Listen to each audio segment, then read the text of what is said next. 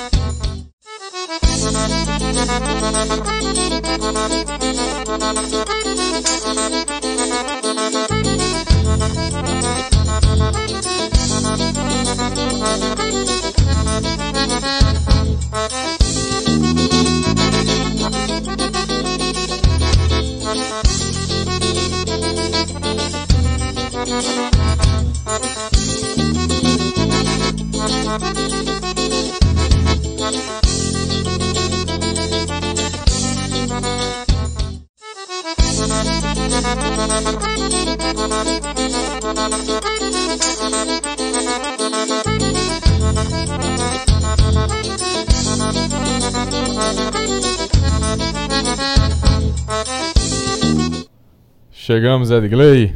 Hoje a parada é internacional é ao vivo para o Brasil, para o mundo, para Paraíba, para Portugal, para todo canto. Internacional e regional, né? E regional é demais, que nós internacionalizamos a nossa marca Paraíba, Made em Paraíba, Made em João Pessoa, Made em Torre. É isso aí. É. Boa noite, pessoal. Caio Edgley- Ferreira. Edgley Lopes, chegamos aqui no Cast Arretado com um convidado espetacular hoje aqui. Galera, quando a gente postou, é, a galera, pô, pô, conheço esse boy, jogo já, já bati pelada com o bicho na torre, já conheço o boy lá, lá na São Gonçalo, tinha uns torneios lá que o bicho tava pra gerar. E, enfim, o cara já, já no meio do futsal, a galera que joga bola já saca quem é, porque o cara é muito grande e hoje é, é um prazer e, e uma alegria recebê-lo aqui na nossa casa, Del. Espero que você curta o papo. A gente já está curtindo demais conhecer sua história mais ainda. E, enfim, uma boa noite obrigado demais por ter vindo, mano. Cara, é, primeiro de tudo, queria agradecer a vocês pela oportunidade de poder falar um pouco da, da minha história, da minha trajetória. E, pô, representar a Paraíba é sensacional, pô. É muito bom, é muito bom. E o melhor de tudo, cara, é poder hoje estar aqui com vocês, é, contar um pouco da minha história. Vamos embora. Vamos embora. A gente que se sente muito honrado e também agradecer os meninos que estão aqui com a gente. Marco, agradecer Bruno, a Marco e mundo aí. Bruno. Tá obrigado. fora, tá Yuri, tá. Vitor. Eric, Vulgo Gordão.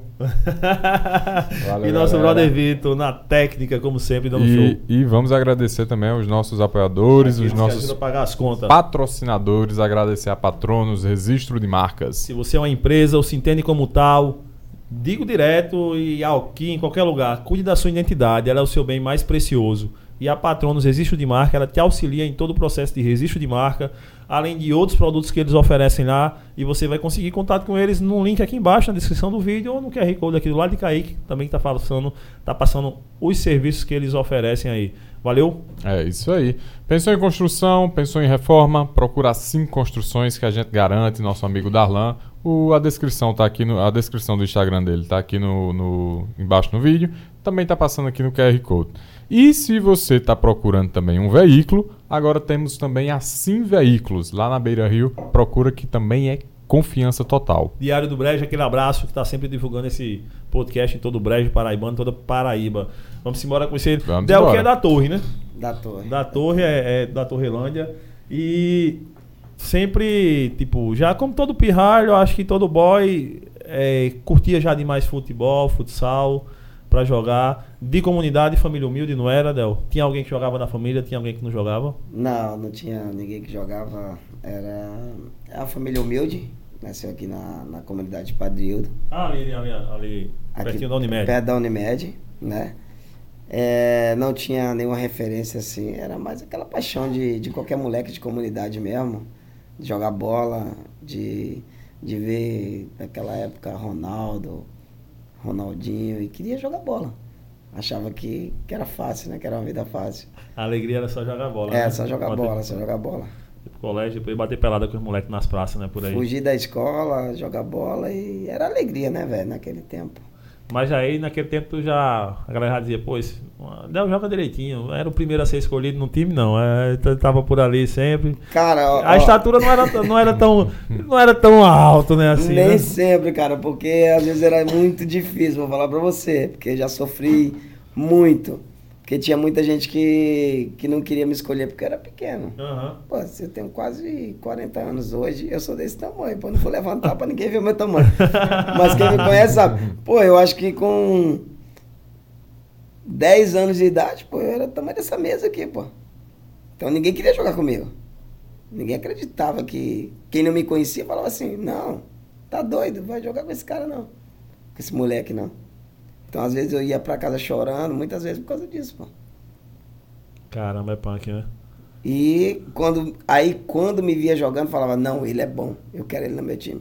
Mas, pô, antes disso, ninguém me escolhia. Até pô. ver jogando, pai, ficava É, lá, ficava guardando difícil, cadeira lá, difícil. esquentando o banco. E antigamente você sabe, né? Não é igual hoje, que tem um monte de jogador pequeno que é bom de bola. Ah. Antigamente, meio campo tinha que ser grande, jogador tinha que ser forte. Não é como agora, pô. Ah, quando o cara é pequeno, que hoje em dia dá um drible, o cara já fica logo. Será que é igual o Messi? Né? O cara fica logo é assim, isso né? mesmo. O Messi, eu acho que o Messi veio pra revolucionar isso aí, pô. Jogador pequeno, bom de bola, vamos ver. Porque antigamente. tinha- Driblezinho curto, a passada tinha é curta, forte, né? pô. A bola tem que estar sempre pertinho ali do pé. Isso mesmo. Então, antigamente, os jogadores eram tudo grande. Se tirar o Messi ali, que é um jogador menor ou do, da estatura do Messi que você vê hoje no mundo da bola. Difícil, pô. É, mundo você vai encontrar são eu poucos, sou né? Tedo, jogou aqui no, no Brasil, né? E você vê muito Ah. pouco. É. Del, você construiu uma carreira incrível, mas pro pessoal que está nos assistindo, que sonha em jogar bola, que sonha em, e almeja também criar uma carreira, como foi esse seu, esse seu início e o que você diria para essa galera? Cara, é. É assim, cara. Eu. Eu sempre gostei de jogar bola. Né? Mas só que antes de começar a jogar bola, eu olhava carro aqui na torre, pô. Aqui no mercado da torre. Entendeu? Era a forma que tinha pra ajudar em casa. ajudava em casa. E tipo, às vezes, não é como hoje. Antigamente a gente ajudava e as pessoas falavam, não tem dinheiro. Falava mesmo, não tem dinheiro. Porque hoje você fala que não tem dinheiro, o, o freitista lá, o cara que vai ajudar, fica às vezes até chateado que você fala que não tem. É. Antigamente, o pessoal falava assim, ó, tá aqui, ó, um saco de fruta pra você. Eu ia juntando aquela fruta pra minha casa. E às vezes eu chegava na minha casa, passava o dia no mercado, chegava na minha casa com cinco, seis sacos de fruta pra minha mãe, pô. E- Mas eu sentia que tava ajudando dentro de casa. E tava, né, velho? Era a minha alegria. E eu, eu Uhum. sabia que tava. Eu sabia da luta da minha mãe também e falava, não, mas um dia eu vou conseguir jogar bola, vou fazer alguma coisa. Porque como você falou, muita gente comentava, é bom de bola, é bom de bola. Pra... Pô, mas aqui no Brasil, o que tem de neguinho que é bom de bola é, É, tá é aí, brincadeira. É. Então assim, você acaba Não sendo só basta mais ser bom um. de bola. Você acaba sendo mais um. Até ir surgindo outras oportunidades. Pessoas que abrem a porta pra gente. Porque, infelizmente, a gente que nasce ali na comunidade precisa de oportunidade. Foda que é 80% da realidade de 80, 85% da população brasileira é isso, né? E você vê a gente, os grandes jogadores, salvo alguma exceção que vem de classe média, tipo, sei lá, Neymar, essa galera mais de hoje em dia, né? Que já, já tinha um pai que era jogador e tal, já vem da classe KK. Mas quando você vai pegar a maioria dos caras, e eu falando do lado do futebol, ah, porra, Vinícius Júnior, é, Gabigol, é, sei lá, uma molecada que tem aí surgindo aí, é tudo galera que vem de favela, né, mano? Galera de periferia, galera que a única chance que tinha na vida era essa. Se desse errado, fudia pra todo mundo, né, Com mano? certeza. E aquilo que eu falei pra você, oportunidade, cara. Ir lá embaixo, no fundo, e puxar alguém, que é o mais difícil hoje de fazer. Porque é fácil você pegar um cara que já tá no meio, já tá, já tá grande, já tá na mídia. Quero ver você pegar um cara que tá no escuro, pô. Sabendo que ele tem oportunidade, eu vou gastar meu tempo contigo. Bora, eu vou apostar em ti. E foi o que aconteceu no meu caso. pô. Mas aí, tipo, essa tua infância, primeira infância aí e tal, comecinho na adolescência era nisso, era tipo, era como podia, olhando o carro aqui no mercado, sei lá, fazendo essas coisas, e mas aí batia as peladas com a galera. Aí fosse crescendo, tipo, indo naquela negócio de pelada, nas praças e tal. Isso, aí o que e a acontece? galera vai vendo. Isso, é o que acontece. É, jogava bola em todos os lugares que podia. Alguém me ajudava com a cesta básica, com, coisa de limpeza, ou um tênis pra jogar, porque eu não tinha, minha mãe não tinha condição de comprar nem uma meia pra mim jogar. Então era tudo, ó, Del, vem jogar aqui, vou, pá. Ia por troca de alguma coisa. Ah, ia ter um torneiozinho, a galera ia, chamava e dava. ó. Exatamente. Então o que acontece? Pô, eu me lembro de, de uma vez que eu fui pra Bahia. Viajei pra Bahia, cara. Pra jogar um torneio lá na Bahia, pra fazer teste com outros jogadores. E a gente foi de ônibus. Pô, eu me lembro que a gente passou dois ou três dias pra chegar na Bahia. E eu não saí uma vez do ônibus, cara. E todo mundo perguntando por que eu não saí do ônibus. Porque tem aquelas paradas pra. Aham, Hum. a galera vai comer, E eu falava, banho não vou tal. descer porque eu não tenho, não tenho dinheiro pra comer, pô. Fingia que tava dormindo, pô. E todo mundo, tipo, por que ele não desceu? Não sei o que e tal. Até eu contar isso pra um do- dos meninos que tava comigo, e um pai dos meninos assumiu e falou, não, vem cá, cara. Tá ficando louco, você não falou isso. Porque eu não queria incomodar ninguém. Eu queria jogar bola, eu queria oportunidade pra mim, tá ligado? Eu não queria que ninguém, nem eu, eh, pusesse um, um impasse pra mim fazer aquela. para mim ter aquela oportunidade. Porque pra mim era o seguinte, eu vou falar pros caras que eu não tenho dinheiro, os caras vão dizer assim, ah, não vamos levar ele não, pô. Porque eu já tenho meu filho, eu vou se preocupar com o filho dos outros. Então eu segurei a onda, velho. Até onde deu. Eu, ou até onde alguém descobriu e, e me ajudou. E fiz o teste, cara, joguei pra caramba lá, graças a Deus.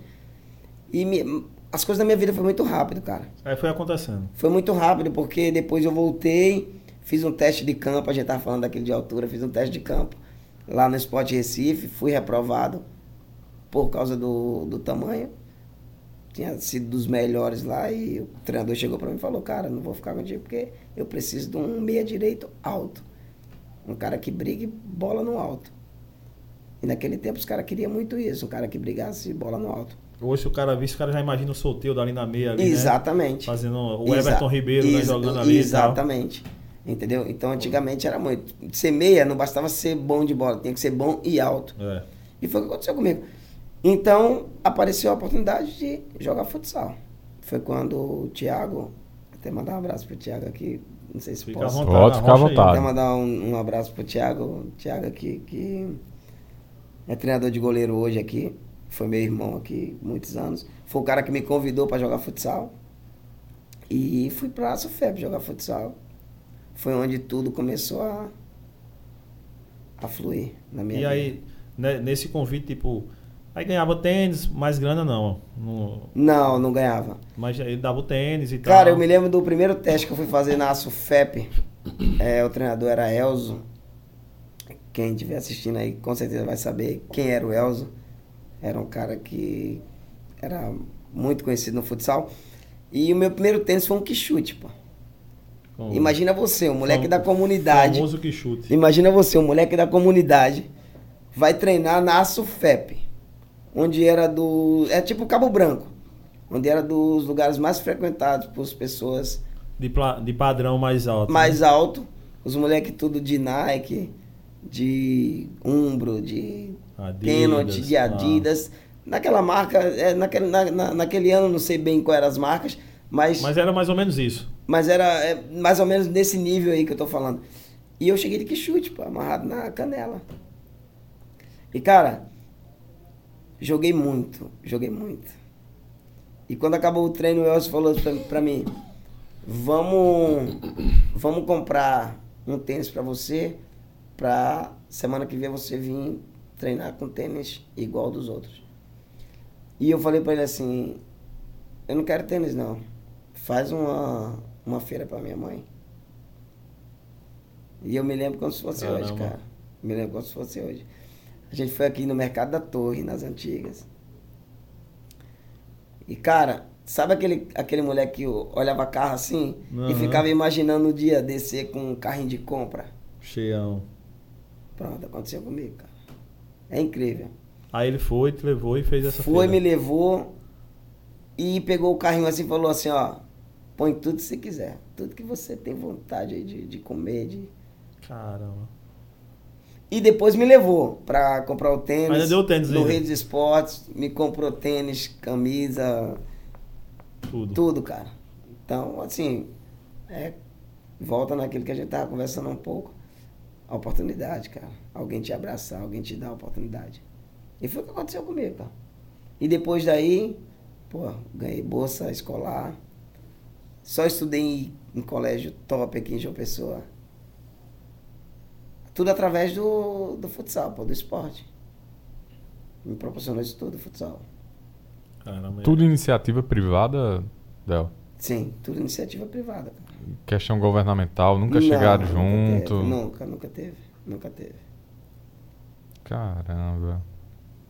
E você com destaque, o pessoal, escola privada, o pessoal, seus amigos ajudando e. Cara, eu estudei, eu Eu- estudei no, no Senec, no Geisel, estudei no, no CA Coque, estudei no Integral Colégio de Curso. Tive convite do QI. Cara, eu. Sei lá, cara, apareceu oportunidades assim, ó, incríveis pra mim. E eu aproveitei, Uhum. porque eu joguei, fui campeão aqui em jogos escolares, até chegar na seleção paraibana. Foi aí que realmente começou a ficar mais. Chegasse na seleção paraibana quantos anos, Del? Cara, eu era juvenil, eu tinha 17 anos quando eu já representava a seleção principal. Entendi. E eu jogava campeonato adulto, mas sendo, ainda juve- juvenil. Sendo juvenil. Foi quando eu fui convidado por muitos times aqui, Guarani, do Roger. pra ir- Porque nessa época tem. Acho que ainda tem, né? Muito time. Porque eu- realmente eu vejo mais cenário quando o Epson organiza lá na Praça São Gonçalo uns torneios. O cara vê um- uns caras de Bahia daqui jogando bem pra caramba. Eu fui apitar uns jogos também pro lado do Valentina. É, saí meio corrido de lá. Porra, é pau, meu velho. Bicho, foi uma final Valentina e Chifre de Ouro, eu acho, Chifre de Ouro de Bahia, meu. E era mais coroa lá de Bahia, mas os caras de Bahia jogavam demais, mano. Eu jogava muita bola. Esse jogo foi 5x4. Meu Deus do céu, quando eu só saí de lá, quando acabou o jogo, aí eu saí por um. Era os caras comemorando aqui, a torcida descendo pra me pegar e eu saindo pro outro lado aqui. Eu digo, o diabo é quem fica, meu irmão. Nessa época era pau os times aqui, é? Cara, era, era pau e já se ganhava algum dinheiro aí. Já rolava uma graninha É, já. porque quando começa a rolar algum dinheiro, já começa a ter rivalidade, né? Ah, Porque sim. todo mundo tá defendendo o seu. E tem muita gente boa. Muita, cara, muita. Nessa época aí eu já tava no Águia, aqui da, da Torre, que foi o clube assim que. O time, né? Não vou falar clube, porque Uhum. clube é uma Sim. instituição quase. Né? Era um time que foi formado aqui da comunidade, onde ó, a gente bateu de frente com todos os times aí de dinheiro, de. A gente tinha nada, cara. Eram os caras que se reuniram pra. A gente se juntou e falou assim, ó, vamos fazer um time, vamos. E a gente fez um time, cara, e Tem torneio ali, a vamos gente jogar. chegou a ficar quase três anos aí imbatível aqui no, no Campeonato Paraibano e tudo. Time incrível, com cinco, seis jogadores.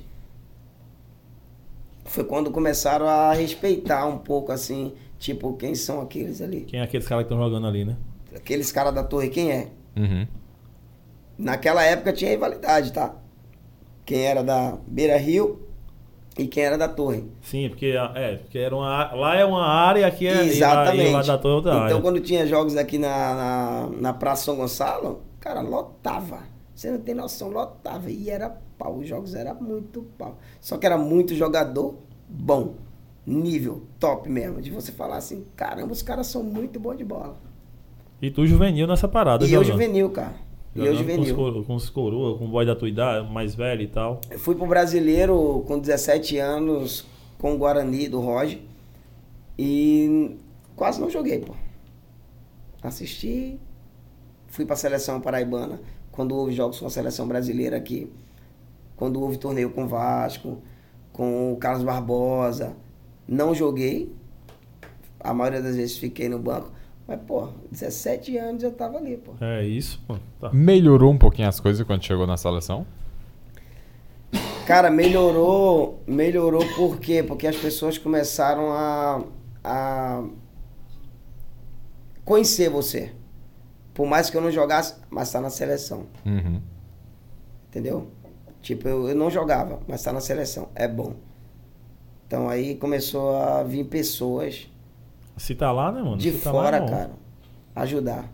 Cara, eu me lembro de vários treinadores aqui João Pessoa, treinadores, pessoas que não tinham muito dinheiro, mas que diziam assim, Del, precisar de uma feira, precisar de pagar uma conta, uma ajuda para sua mãe, a gente vai dar. Cara, a gente jogava por isso antigamente. Pô. Era uma ajuda. Uma ajuda, pô. Minha mãe sempre foi sozinha. Então qualquer ajuda era. Bem-vindo. Tu não tem irmão? Tem tenho, tenho dois irmãos. Tem dois irmãos. Tenho dois irmãos.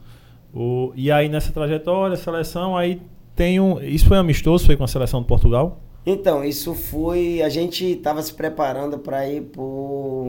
É, é, era uma competição de seleções, que é a seleção de São Paulo, seleção do Rio, seleção de Santa Catarina. É o Mundial de, de Seleções de, de Estados, vamos dizer assim, né? Então, o brasileiro, na verdade, o brasileiro, desculpa. Então, a competição era em Recife. E aqui em João Pessoa ia ter uni, o Mundial Universitário. Aí tava aqui Brasil, Portugal, Itália, Espanha. Tava muita gente aqui. Então a seleção da gente tava se preparando para ir para esse o brasileiro, pro brasileiro. Em e Recife, a galera tava do mundial tava do aqui. Do mundial universitário. Isso. E a gente fez um jogo com o Brasil, perdemos 4 a 2 para a seleção brasileira. Fizesse gol? Não, não fiz gol contra o Brasil. E a gente fez dois jogos com o Brasil. Fez um ali no Maristas, na quadra do Maristas, Sei. no centro. E depois outro ali no. Agora eu esqueci o nome, mas eu, eu vou lembrar pra vocês. Ali onde é a universidade, no Unip, Unip, né? Unip. É, Unip. Na Unip, pronto, foi na Unip. Pronto, fizemos com o Brasil lá no centro, depois na Unip. Aí Portugal viu o jogo, gostou do time da gente, falou, ó, vamos fazer com esses moleques, eles são bons para preparar. Uhum. E fizemos o jogo em Cabedelo, cara. E eu lembro quando a gente marcou esse jogo, que a gente encontrou com... Eles estavam no, no, hotel no, no, na praia, e a gente teve que fazer, os jogadores teve que ir pra praia, pro hotel deles, pra ir no ônibus deles. Então, tipo, eles já eram profissionais, pô. A gente tinha 17, 18 anos no máximo. E eles davam risada assim quando a gente entrou no. Peladeiro assim. recrutado, tipo, né, pô? A gente vai jogar contra esses moleque lá em Cabedelo, cara. Aquela cola de Cabedelo lá, quem conhece. Uhum. Então, um abraço também para Cabedelo, que abraça o futsal de uma forma incrível. O desporto, na verdade. E esse jogo foi realizado em Cabedelo, cara.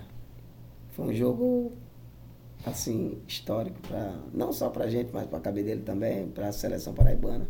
7 a Foi 7, 5 a 5. 5 a, o jogo 5 a 5. 5 a 5. Tu meteu ali 5 gols. E meteu os 5 gols nele.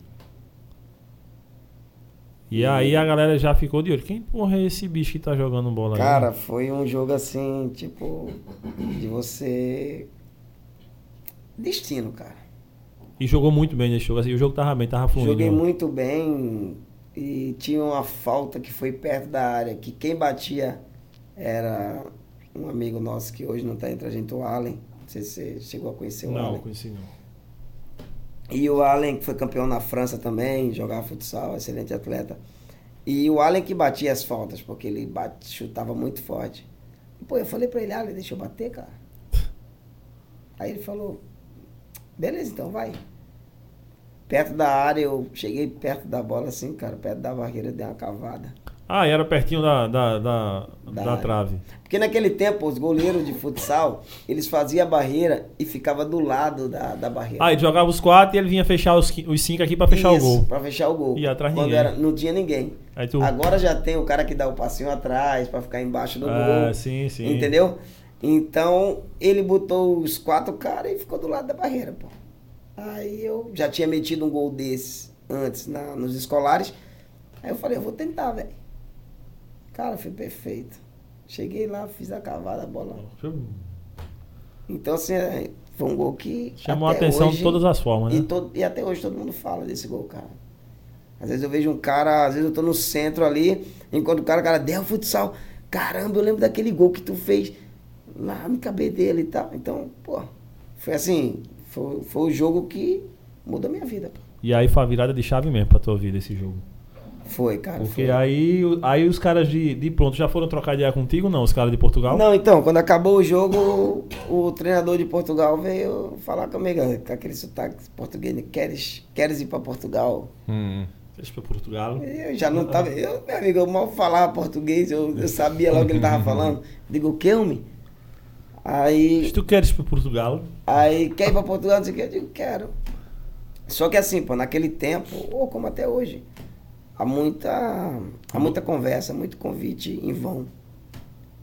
o Tipo- cara fala e mais morre. Fica Pô, ali. Eu falei, pô, nunca saí de uma pessoa. Vou pra Portugal, cara. Vou dar um salto desse. Normalmente você vai pro sul do país, depois do sul do país os caras te veem, você vai embora. Agora, direto assim, pô, era inacreditável, mas beleza. Como eu faço pra entrar em contato contigo? Aí falei, pronto, agora. Fudeu. acabou com tudo. É, fudeu, pô. Tem telefone, pô. Porra! Não tinha telefone na minha casa. Então passou o número da federação. Depois de acho que uns dois meses, os caras entraram em contato. Ó, a gente quer que ele venha, tal, tal, tal, pá. Aí me chamaram lá na escola, eu estudava ali no Cônego, ali no Cônego João de Deus. E fui na federação, é, falei com o pessoal, o pessoal foi comigo em casa, o pessoal da federação, minha mãe falou, não vai não, Hum. vai nada. Tá doido sair daqui pra Portugal sem saber de nada? E naquela época, pô, naquela época, quem lembra, quem. É difícil, né? Porque eu já tô velho já, né? Mas se for buscar um pouquinho do tempo atrás, naquele tempo havia muita promessa falsa. Ninguém que falava que ia te levar pra fazer uma coisa, chegava lá, tu ia ser escravizado pra fazer outra coisa. Também me falou, não vai, cara. Não vai. Era o filho mais novo. Aí, aí minha mãe falou, ele só vai se alguém for com ele. E eu não tinha ninguém assim que soubesse, é, é, é, tipo, ah, quem, quem já foi na Europa aqui? Pô, os caras não tinham saído nem daqui, pô. Uhum. Aí foi quando entrou o Júnior Cachorrinho, que era treinador da seleção. Ele falou, se quiser eu vou com ele. Aí, pô, Júnior pra gente era um cara assim, estruturado, né? Aí foi quando os caras marcaram a passagem, compraram. Mandaram passagem. a passagem.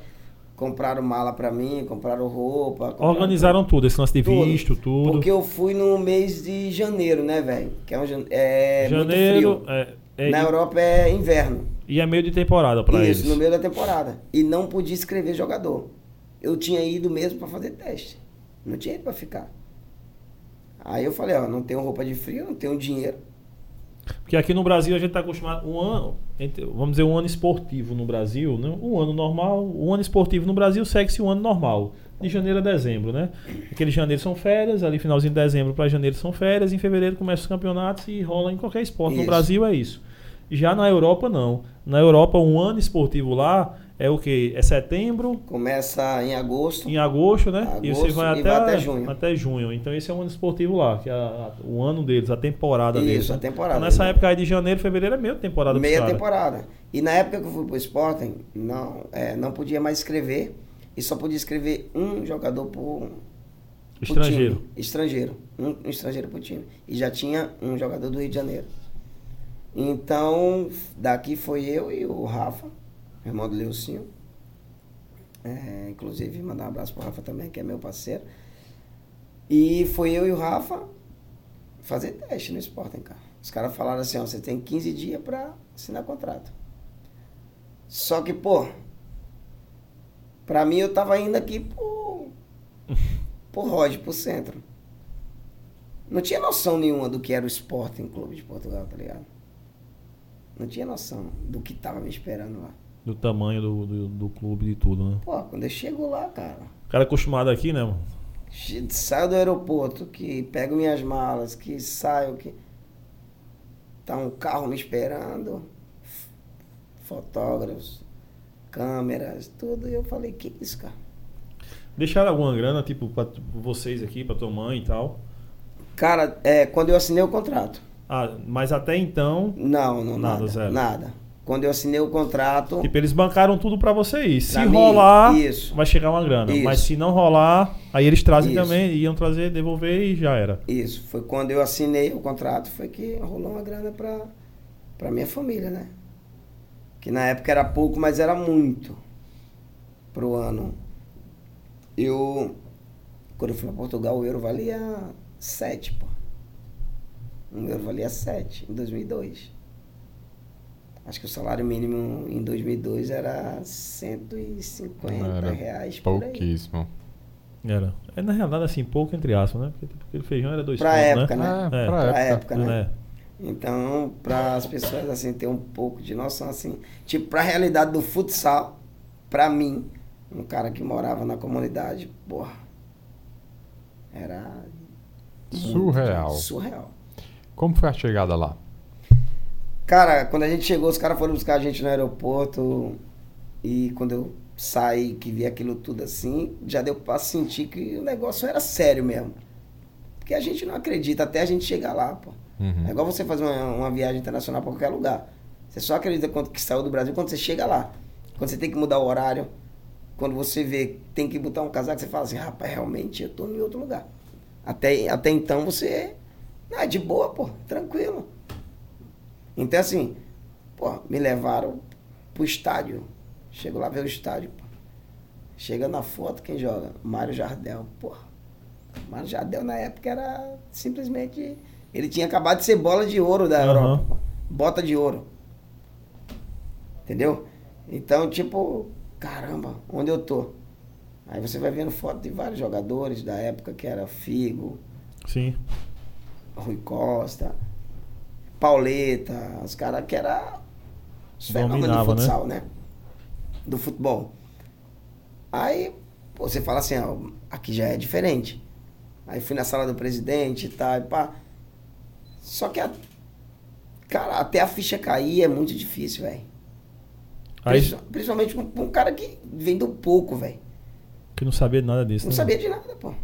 Fosse pro hotel, Aí me deixaram no hotel, pagaram o hotel pra gente durante 15 dias, tudo pago, não deram dinheiro nenhum pra gente, falaram assim, ó, o que vocês precisavam, vocês falam com essa pessoa aqui, essa pessoa vai estar disponível pra vocês 24 horas, vai estar com o carro pra levar vocês pro treino, pra passear, e pronto. e aí era hotel, treino. Hotel, treino só. E no treino dava vida. Cara, é... Como é que era o treino lá? Como é Cara, meu primeiro treino, cara, o treinador não tava, cara. Eu treinei demais no primeiro treino. E eu fui pro hotel com o Rafa e a gente conversando. Eu falei assim, Rafa, diga aí que azar nosso, doido. A gente treinou com essa porra. E o treinador não tá, porque o treinador, ele morava fora. Então, tipo, ele só começava a vir a partir de, de terça-feira. Então a gente treinou na segunda. Aí na terça a gente não foi tão bem, cara. E ele tava. E ele tava. Que merda. Aí no terceiro dia de treino a gente foi muito bem. E a gente tinha 15 dias para assinar contrato. No terceiro dia, depois do terceiro treino, os caras chamou a gente e falou assim, ó. Vamos assinar. Cara. Assim, a gente não falou nada assim, quando tava na sala do diretor e tal. A gente foi pro carro assim, com aquela. Caralho, que vontade de pular, né, meu irmão? Caralho. chegou no hotel, quando o Júnior, o quarto era pra, pra dois, o Júnior tinha ficado no quarto separado. Quando ela abriu a porta que fechou, ele pô, você falei, caralho. Conseguimos, porra. Conseguimos, pô. Vitória do caramba, né, mano? Mesmo é incrível, pô. Só que assim. Até então também não tinha noção, pô, do que, Do que- espera você, cara. Do que era aquilo dali ainda. Primeiro contrato foi o quê? Um ano? Cinco anos. Poxa. Cinco anos. Eu, cara, eu vim pra, pra João Pessoa. Pronto, eu assinei, Hum. treinei e voltei pra João Pessoa. Cara, eu cheguei, eu cheguei aqui e muita gente falava assim: vai nada, rapaz. Vai dar em nada. Se tivesse de dar certo, tu já tava era lá. Por que tu voltou? Hum. E eu, e eu falava assim pra minha mãe: eu vou mostrar o contrato. Minha mãe vai mostrar nada pra ninguém. Você não vai mostrar nada pra ninguém. Não vai mostrar. Eu, mãe, mãe, eles estão falando que eu não vou voltar. Os meninos estão rindo da minha cara. Porque o pessoal. "Irmão, se deu certo, por que tu tá aqui? Porque não ficou lá, pô. Por que tu não ficou lá? E eu chorando, boy, chorava. E brigava com um, brigava com o outro na rua. Aí chegou o dia de viajar, depois de cinco meses. Aí fiz uma, minha mãe fez uma feijoada pra todo mundo. Aí esses mesmos caras que estavam lá falando, Que não ia. tava lá nesse dia. Mas é sempre assim, né, pô? Mas minha mãe diz sempre, pô, que é bom que as pessoas não gostam de você ver sua vitória. Você não tem que evitar que eles estejam ali na hora que você tá vencendo, não. É bom que eles estejam ali. Então, cara, eu só tive noção quando eu cheguei realmente aí, que eu fui apresentado pro público. Foi que eu comecei a pesquisar mais sobre o esporte, saber mais sobre o esporte, ter curiosidade mais a história do clube. Isso é importante, né? E eles lá cobram isso Cobram muito, né? demais, cara. Cobram demais. Tipo, você vem pro esporte, você não sabe quem é o esporte? O grande, os grandes ídolos e tal, grandes Ex- conquistas. Exatamente. Exatamente. Então, assim, eu já, quando eu cheguei no esporte, eu sabia da grandeza do clube. Só que, assim, o futsal, naquele tempo, era ainda, até então, amador, pô. Era profissional, mas não era tão como é hoje.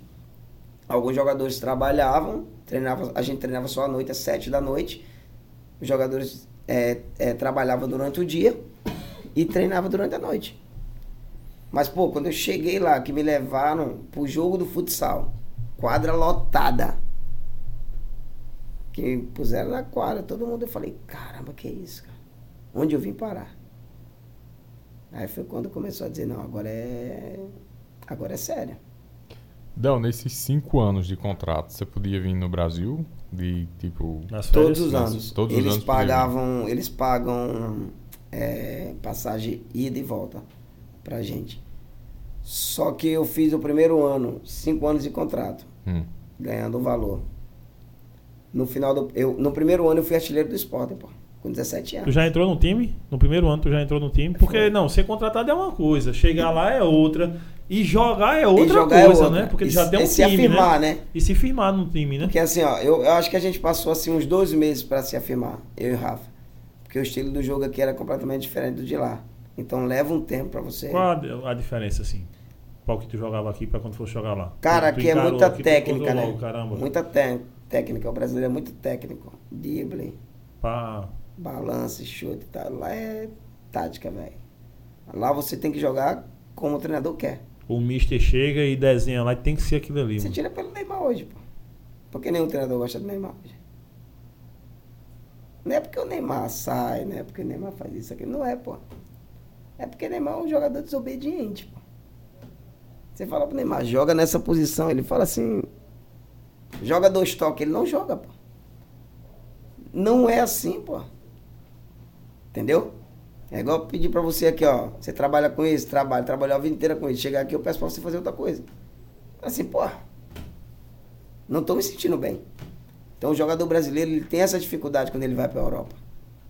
Que lá você tem que jogar como o treinador quer. Você tem que se movimentar como ele quer. O jogador brasileiro não. O jogador brasileiro gosta de ficar livre no campo. Ele gosta de driblar dois, driblar três, deixar ele sai driblando É. todo mundo e mete o gol. Lá não, cara. Então, assim, eu tive essa dificuldade. E o que acontece? Quando é, eu não estava obedecendo, eu fiquei no banco, cara. Fiquei quase uns dois meses sem jogar. Então, o treinador chegou para mim e falou assim: ó, vem cá, você é muito bom. Só que se você não quiser, não fizer assim, você não vai jogar comigo. Aí foi quando eu falei, pô, tem que mudar. Aí mudei. Entrei no sistema dele. Ainda fui artilheiro no primeiro ano, fui artilheiro do time com 17 gols. E quando acabou a temporada, antes de vir de férias, os caras rasgaram meu contrato, pô. Chegaram assim e falaram, vem cá. Esse contrato aqui não vale mais de nada. A gente já quer fazer outro. Um valor Maior. bem maior, mas no, no, o período é do- o mesmo, de cinco anos. Porra, cinco anos pro moleque que veio da comunidade, porra, cinco anos com um time da Europa. Falei, onde é que eu assino, cara? Renovação de contrato antes do contrato acabar. Antes do contrato acabar, pô. Antes do primeiro ano acabar, cara. Porque eles viram a chance de chegar outra pessoa e, Exatamente. te chamar lá pagando mais, né? Só que assim, se eu tivesse, se fosse hoje que tem empresário, que tem essas coisas, Que é outra história, né? é outra história, pô. É porque Eu é, fiz cinco anos ganhando o mesmo valor, cara. Desse Hum. segundo contrato. Isso, cinco De- anos ganhando o mesmo valor, cara. Então, tipo, chegou no final de cinco anos, eu rebentando, jogando, ganhando o mesmo valor, os caras estavam vindo de fora sem ganhar nenhum título, sem fazer nada, já vem ganhando mais que eu. Aí foi quando você começa a. Mas aí também nesse tempo tem um, o processo do amadurecimento teu do- também, né? De Exatamente. conhecer Exatamente. o lugar, de se adaptar, a língua, tudo. E aí você vai conhecendo também a malícia também é, da. até questão de negócios, E- né? É, do negócio. Porque até então você era um boy, tipo, que tava querendo jogar bola e Isso, ganhar uma grana pra ajudar em casa. Aí depois que você vai entendendo o que é o negócio, o que é que também você foi pegando o crescimento do esporte também, do futsal, do clube e tudo mais, acho que aí o cara vai pegando essa malícia também, né? Quando chegou no final dos cinco anos, ei, peraí, pai. Del, e o seu coração e o da sua família com você indo morar fora? Cara, é. Até hoje minha mãe. Minha mãe fala assim, não sei porque você saiu do esporte. Pô, porque minha mãe morou comigo um ano em Portugal, né? Ah, ela, era isso que eu ia perguntar, ela morou lá contigo. Foi lá, foi lá, fiz questão de levar ela pra morar comigo. Cara, minha mãe ficou é, encantada, velho. Quando ela via as pessoas falando comigo, gritando meu nome, ela falou assim: Meu filho saiu dali, da comunidade, pra Europa. E hoje eu vejo todo mundo chamando o nome dele, pô. Gritando por ele, as crianças, cantando o nome dele. Então, assim, cara, pra ela foi um momento. Assim. Acho que foi um dos melhores momentos que ela já pôde viver assim na vida dela, cara. Tá ligado? E só que ela não aguentou, velho. Porque minha vida era treino, jogos, viagem, treino, jogos, viagem. E ela ficava muito tempo em casa. De vez em quando ela falava assim, Del, que saudade lá da, da comunidade, Del. Da minha vizinha tomar um cafezinho de manhã cedo. 5 da, da manhã, 6 da manhã, ela já tá acordada. Aí a vizinha vem, pega um cafezinho, vai ali. E ela sentia muita saudade disso, cara. Aí, pô, começou a ficar triste, bater meio que depressão. Aí, no outro ano ela não quis voltar comigo. Não quis voltar comigo. Mas é, foi um processo assim, tanto pra mim também, pra ela, pô. Aqui em João Pessoa, pô, a gente, a gente é o calor. Uhum. Uhum. Cheguei em Portugal fazendo um grau. E nesses cinco anos, como é que tava o esporte em títulos lá? Tipo, vinha ganhando ou não? Tava meio que. Cara, eu cheguei, o time mais forte era o Benfica. Era o rival da, da gente. Né? Tanto que no ano que eu cheguei, a gente, eles foram campeões. Aí, a partir do segundo ano, em 2004, 2000, 2002, 2003, 2003, 2004, foi que a gente começou a crescer mais como time. Porque assim, é investimento, né, cara? É. Eles investiam mais. Eles investiam mais, tinha jogadores de mais nome. Então a tendência é ganhar quem investe mais. É lógico, né, pô? Entendeu? Você vai melhorando o nível dos caras, então é óbvio que você Olha vai ganhar mais. Isso. Então, quando foi no, no segundo ano, foi quando a gente foi Obrigado, campeão. Yuri. Aí a gente era muito alternado, cara. Um ano ganhava o Sporting, parecia combinado. Aham. Um ano ganhava o Sport, um ano ganhava o Benfica. Um ano ganhava o Sport, um ano ganhava o Benfica. Aí chegou uma época que o Benfica dominou. Durante. Aí pra pegar, fica à vontade. Acho que durante dois anos seguidos o Benfica ganhou tudo. Aí foi quando o Sporting começou a fazer investimento, trazer jogador de seleção brasileira. E aí no final desse quinto ano de contrato, como foi essa outra renovação de contrato lá no esporte?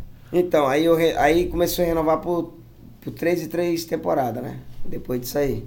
Só que eu tive proposta de muito time da Europa. Né? E aí tu já chegou empresário já? Tu já... Não, mas naquela época não, não, Ah, não tinha, né? Não tinha, cara. Era você que agilizava tudo. Era eu que agilizava tudo e os caras. É assim, não vou dizer que os caras aproveitavam da situação, porque naquela época não tinha ninguém para negociar com você. Então você sentava com o diretor, ele falava, pô, Deus, você tá jogando na Europa, tá jogando no esporte. Ah, que dali mexeu com a cabeça do cara, com né, mano? certeza, cara. Entendeu? Eu acho que eu tava aí com o meu segundo contrato, 18, 23, 23, 24 anos, sei lá, 22, por aí. E uma proposta muito superior àquela que eu tava ganhando. Pô, aí como eu falei, o euro valia 7, velho. Então se o cara oferecesse E- mil euros, o cara imaginava, porra, vou ganhar 7 mil conto. O cara imaginava, oferecesse 500 euros, Aí pô, você vou ganhar olhava pra 3.500 trás, reais. lá em João Pessoa vou ganhar o quê? Vou ganhar nada, então é melhor ficar aqui. Então os caras aproveitaram um pouco da situação, da minha situação, por não ter. por- por- porque assim, quando você já vem de um mercado, você já vem com um- um- uma base de valor. Certo? Quando você vem do zero, você não tem base nenhuma, pô. Então, assim, os caras que vinham de São Paulo, os caras já tinham contrato, os caras já tinham proposta. Eu tava aqui, eu não tinha nada.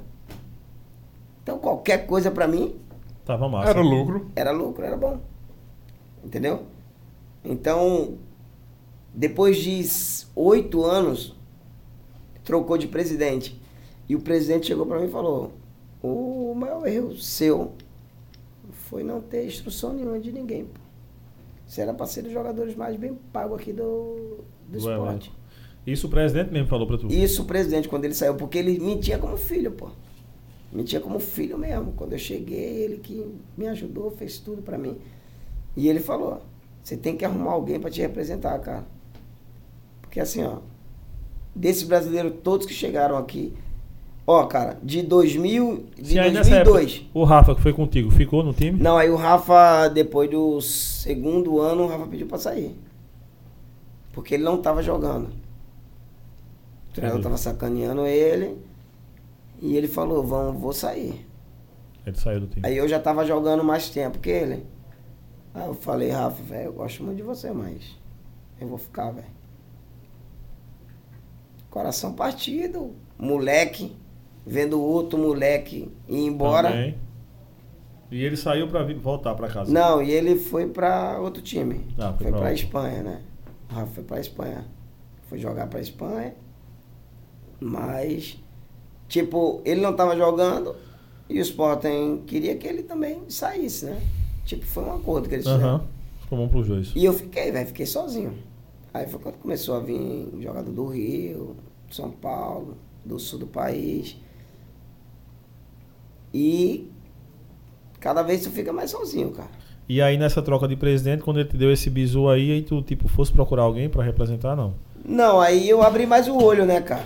Sim, ficou mais ligeiro nisso aí. Fiquei mais ligeiro, né, cara? Porque eu comecei a me valorizar. Comecei a me valorizar. Eu me lembro que eh, chegou um ano que o Benfica, que era o rival, me fez uma proposta. E eu fui lá nos caras e falei assim, ó. Eu ganho X. uma merreca, os caras estão me oferecendo cinco vezes a mais. Eu quero ir embora. Aí eu vim de férias, teve um ano que eu vim de férias e eu não voltei, cara. Todo mundo se apresentou lá no Sporting e eu não voltei. Eu falei, eu não vou. Aí foi quando eles disseram, ó, vem que a gente dá um novo contrato.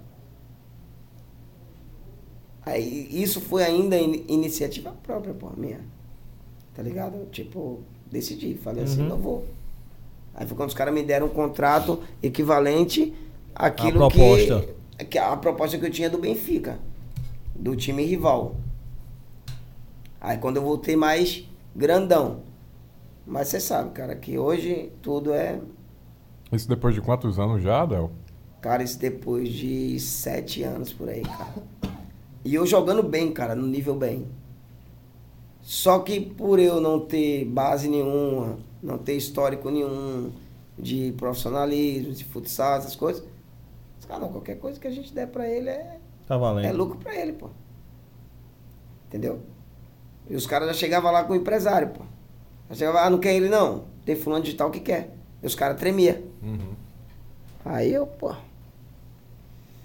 Eu só tive empresário mesmo, pô, em 2013, pô. 2013 foi quando eu tive meu primeiro empresário, que é o Gabriel Napoli. 11 anos depois. 11 anos depois. Que eu tive meu, meu primeiro empresário. Del, pra, pra se adaptar ao clima, às pessoas, foi tranquilo? Cara, é, foi difícil. Foi difícil porque eu, eu até toco muito nisso.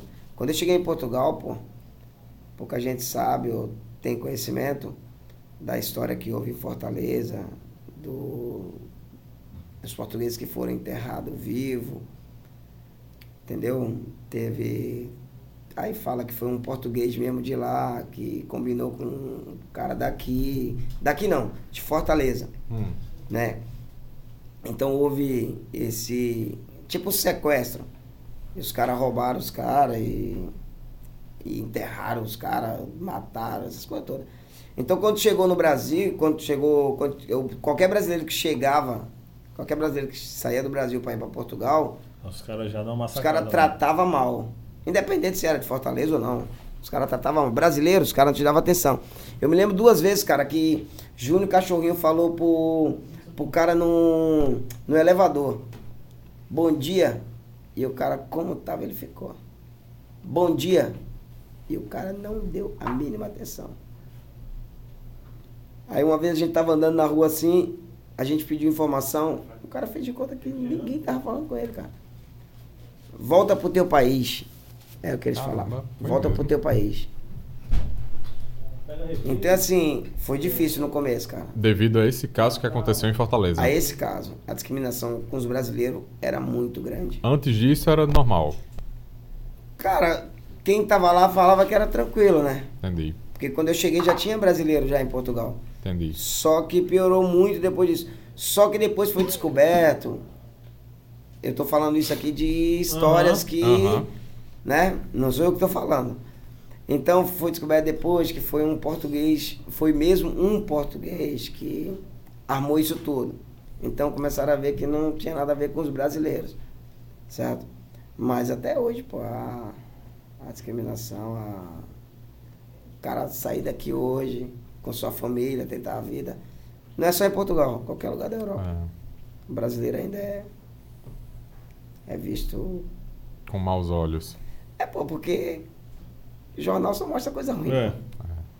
O jornal que as pessoas assistem aqui, as pessoas assistem na Europa, pô. É verdade. Então muita gente fala assim, eu tenho medo de ir pro Brasil. Eu falo, pô, que os caras, é se eu vou lá, eu tomo um tiro. Eu falo, mano, eu vou no Brasil há 22 anos, eu nunca tomei um tiro de ninguém, um peteleco de ninguém, pô. Nunca briguei na rua com ninguém.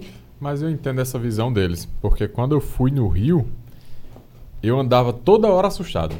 Justamente porque é noticiar toda hora a violência no Rio. Ah, pô, eu tô com foda-se pra isso aí.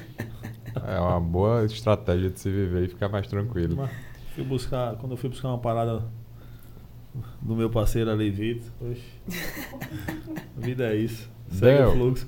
Del, e nessa, e nessa doideira aí, mas tipo, e ganhando um título, e ganhando um título, e, E ficando cada título, vez cara. grandão mais no clube, E né? ganhando título, ganhando respeito. É, mas, tipo, os brasileiros que chegavam de, de outras cidades, assim, até eu ganhar respeito, tipo, todo mundo queria me tirar do time. É da Paraíba, é Paraíba. É cabeça chata. E eu, pô, e eu super gente boa com os caras, tá ligado? E carrega o preconceito até do cara que é do filho da puta que é brasileiro também, É. né? Porque o cara que chega Não, lá no e os Rio, caras né, me chamavam de. Paraíba, eu falava assim, ó. Não me chama de Paraíba, cara. Não é por não querer que alguém saiba que eu sou da Paraíba. Eu tenho um nome, parceiro. Eu não te chamo de carioca. Eu não te chamo de São Paulo, eu não te chamo de. Porra, Chama pelo nome. Agora eu sou Paraíba, sim, com muito orgulho. É porque vocês lá são tudo igual. Eu digo, tá vendo, cara? Mais um erro de vocês, pô. Sofreu muita xenofobia, né? Muito, pô. Muito. Vocês são tudo igual. Tem um monte de vocês por aí. Só que assim, cara, eu, eu sempre fui muito focado. Porque depois que eu consegui meu objetivo maior, que eu sempre tive um objetivo maior que foi ajudar minha mãe, eu. Desculpa com a palavra, caguei pra, pro resto. Ninguém me atingia e ninguém me derrubava. Eu não deixava. Eu não me apegava a pouca coisa. Eu dizia assim, ó, é Deus que me, me pôs aqui, é Deus que vai me tirar daqui. Brigava comigo? Irmão, briga sozinho, porque eu não brigo com ninguém. Nunca briguei com o treinador, nunca briguei com o presidente, nunca briguei com o diretor, nunca briguei com um colega de não ele, equipe. De Aquela, tem aquelas tretas diárias de você discutir com o jogador de campo. Não, mas- Agora, de deixar de falar com o cara e não. Nunca tive. Apesar de ter vários motivos pra isso. Mas eu, sempre fui muito focado, e sou até hoje também, pô. Quando eu entro ali dentro ali, ó, é pra defender o meu e se a gente for uma equipe, o nosso. Do outro lado eu não quero saber nem quem tá. Quer ficar com raiva de mim por, por eu ser competitivo? Beleza, então. Mas eu tô defendendo o meu e, e os que estão comigo, pô. Porque tua vitória é a minha vitória. Nunca, apesar de ser um jogador individualista em termos de drible e tal, sempre priorizei dar passe, todo mundo falava pô, se tu quisesse, tu fazia 50 gols por, por temporada. Eu faço set- 60. Quando eu tava no esporte, eu cheguei a fazer se- se- 60 é, assistência pra gol, cara. Todo jogador queria jogar comigo. Todo jogador. Jogador que chegava de seleção brasileira, jogador que vinha. Queria, quero jogar contigo. Pô, porque é muito bom jogar contigo. Generoso. E quando foi que tu assumiu a 10 no esporte? Cara, eu assumi a 10 depois de 4 anos. Quando o cara que era 10, o Caetano, ele Caetano era o quê? Era português ou era era brasileiro? português. Porque lá é o seguinte, pô. É, lá na Europa é o seguinte, há muito respeito de camisa. Se você é o jogador mais antigo, a braçadeira de capitão é sua e a camisa é sua. Ninguém pode tomar de você. Então assim, alguém só assume quando você sair. É. Não é, é, tipo, a Europa é assim. Quando, eu lembro quando o Neymar chegou no, no PSG, que a galera. Ei, pega uma pizza também aí. É, chegou no PSG, que acho que a 10 era de Di Maria, não era, Vitor? Acho que era de Maria. Não? Era de quem? Agüero? Sei lá de quem. Ou Pô, era é- de Maria, eu acho que era de Maria. De era de alguém lá. E tipo, aí ele foi e entregou Ou do pra Cavani, não. Talvez do Cavani. Aí entregou pra, pro Neymar 10, mas a galera tipo, de lá já dá aquela olhada assim, né? Porque tipo, a Europa já é um pouco diferente daqui, né? Nesses aspectos culturais, Sim, né? sim. Quanto diz respeito ao esporte. Cara, é assim, é, quando eu jogava, eu jogava com a 3. Foi a minha primeira camisa no esporte, número 3. E quando o Caetano saiu, tipo, todo mundo. Quem vai ficar com a 10? Aí ficou aquele vago assim. Aí o capitão do esporte, que na época era o Zezito, falou assim, ele me chamava de preto, assim, aquela, aquela brincadeira que a gente tem, o preto. Pega a tua 10. Aí eu, beleza então. Tá massa. E tipo, foi, foi a camisa que é, eternizou assim no esporte, cara. Porque assim, me identifiquei muito com o clube desde que eu cheguei, cara. Que eu sou um jogador muito garra, tá ligado? De pegada. Então o símbolo do esporte é leão. Então, pô, todo mundo falava, cara, você é um leão. Você é um leão. Então a torcida do esporte. Cara, um leãozinho, né? Como, como falaram ali, né?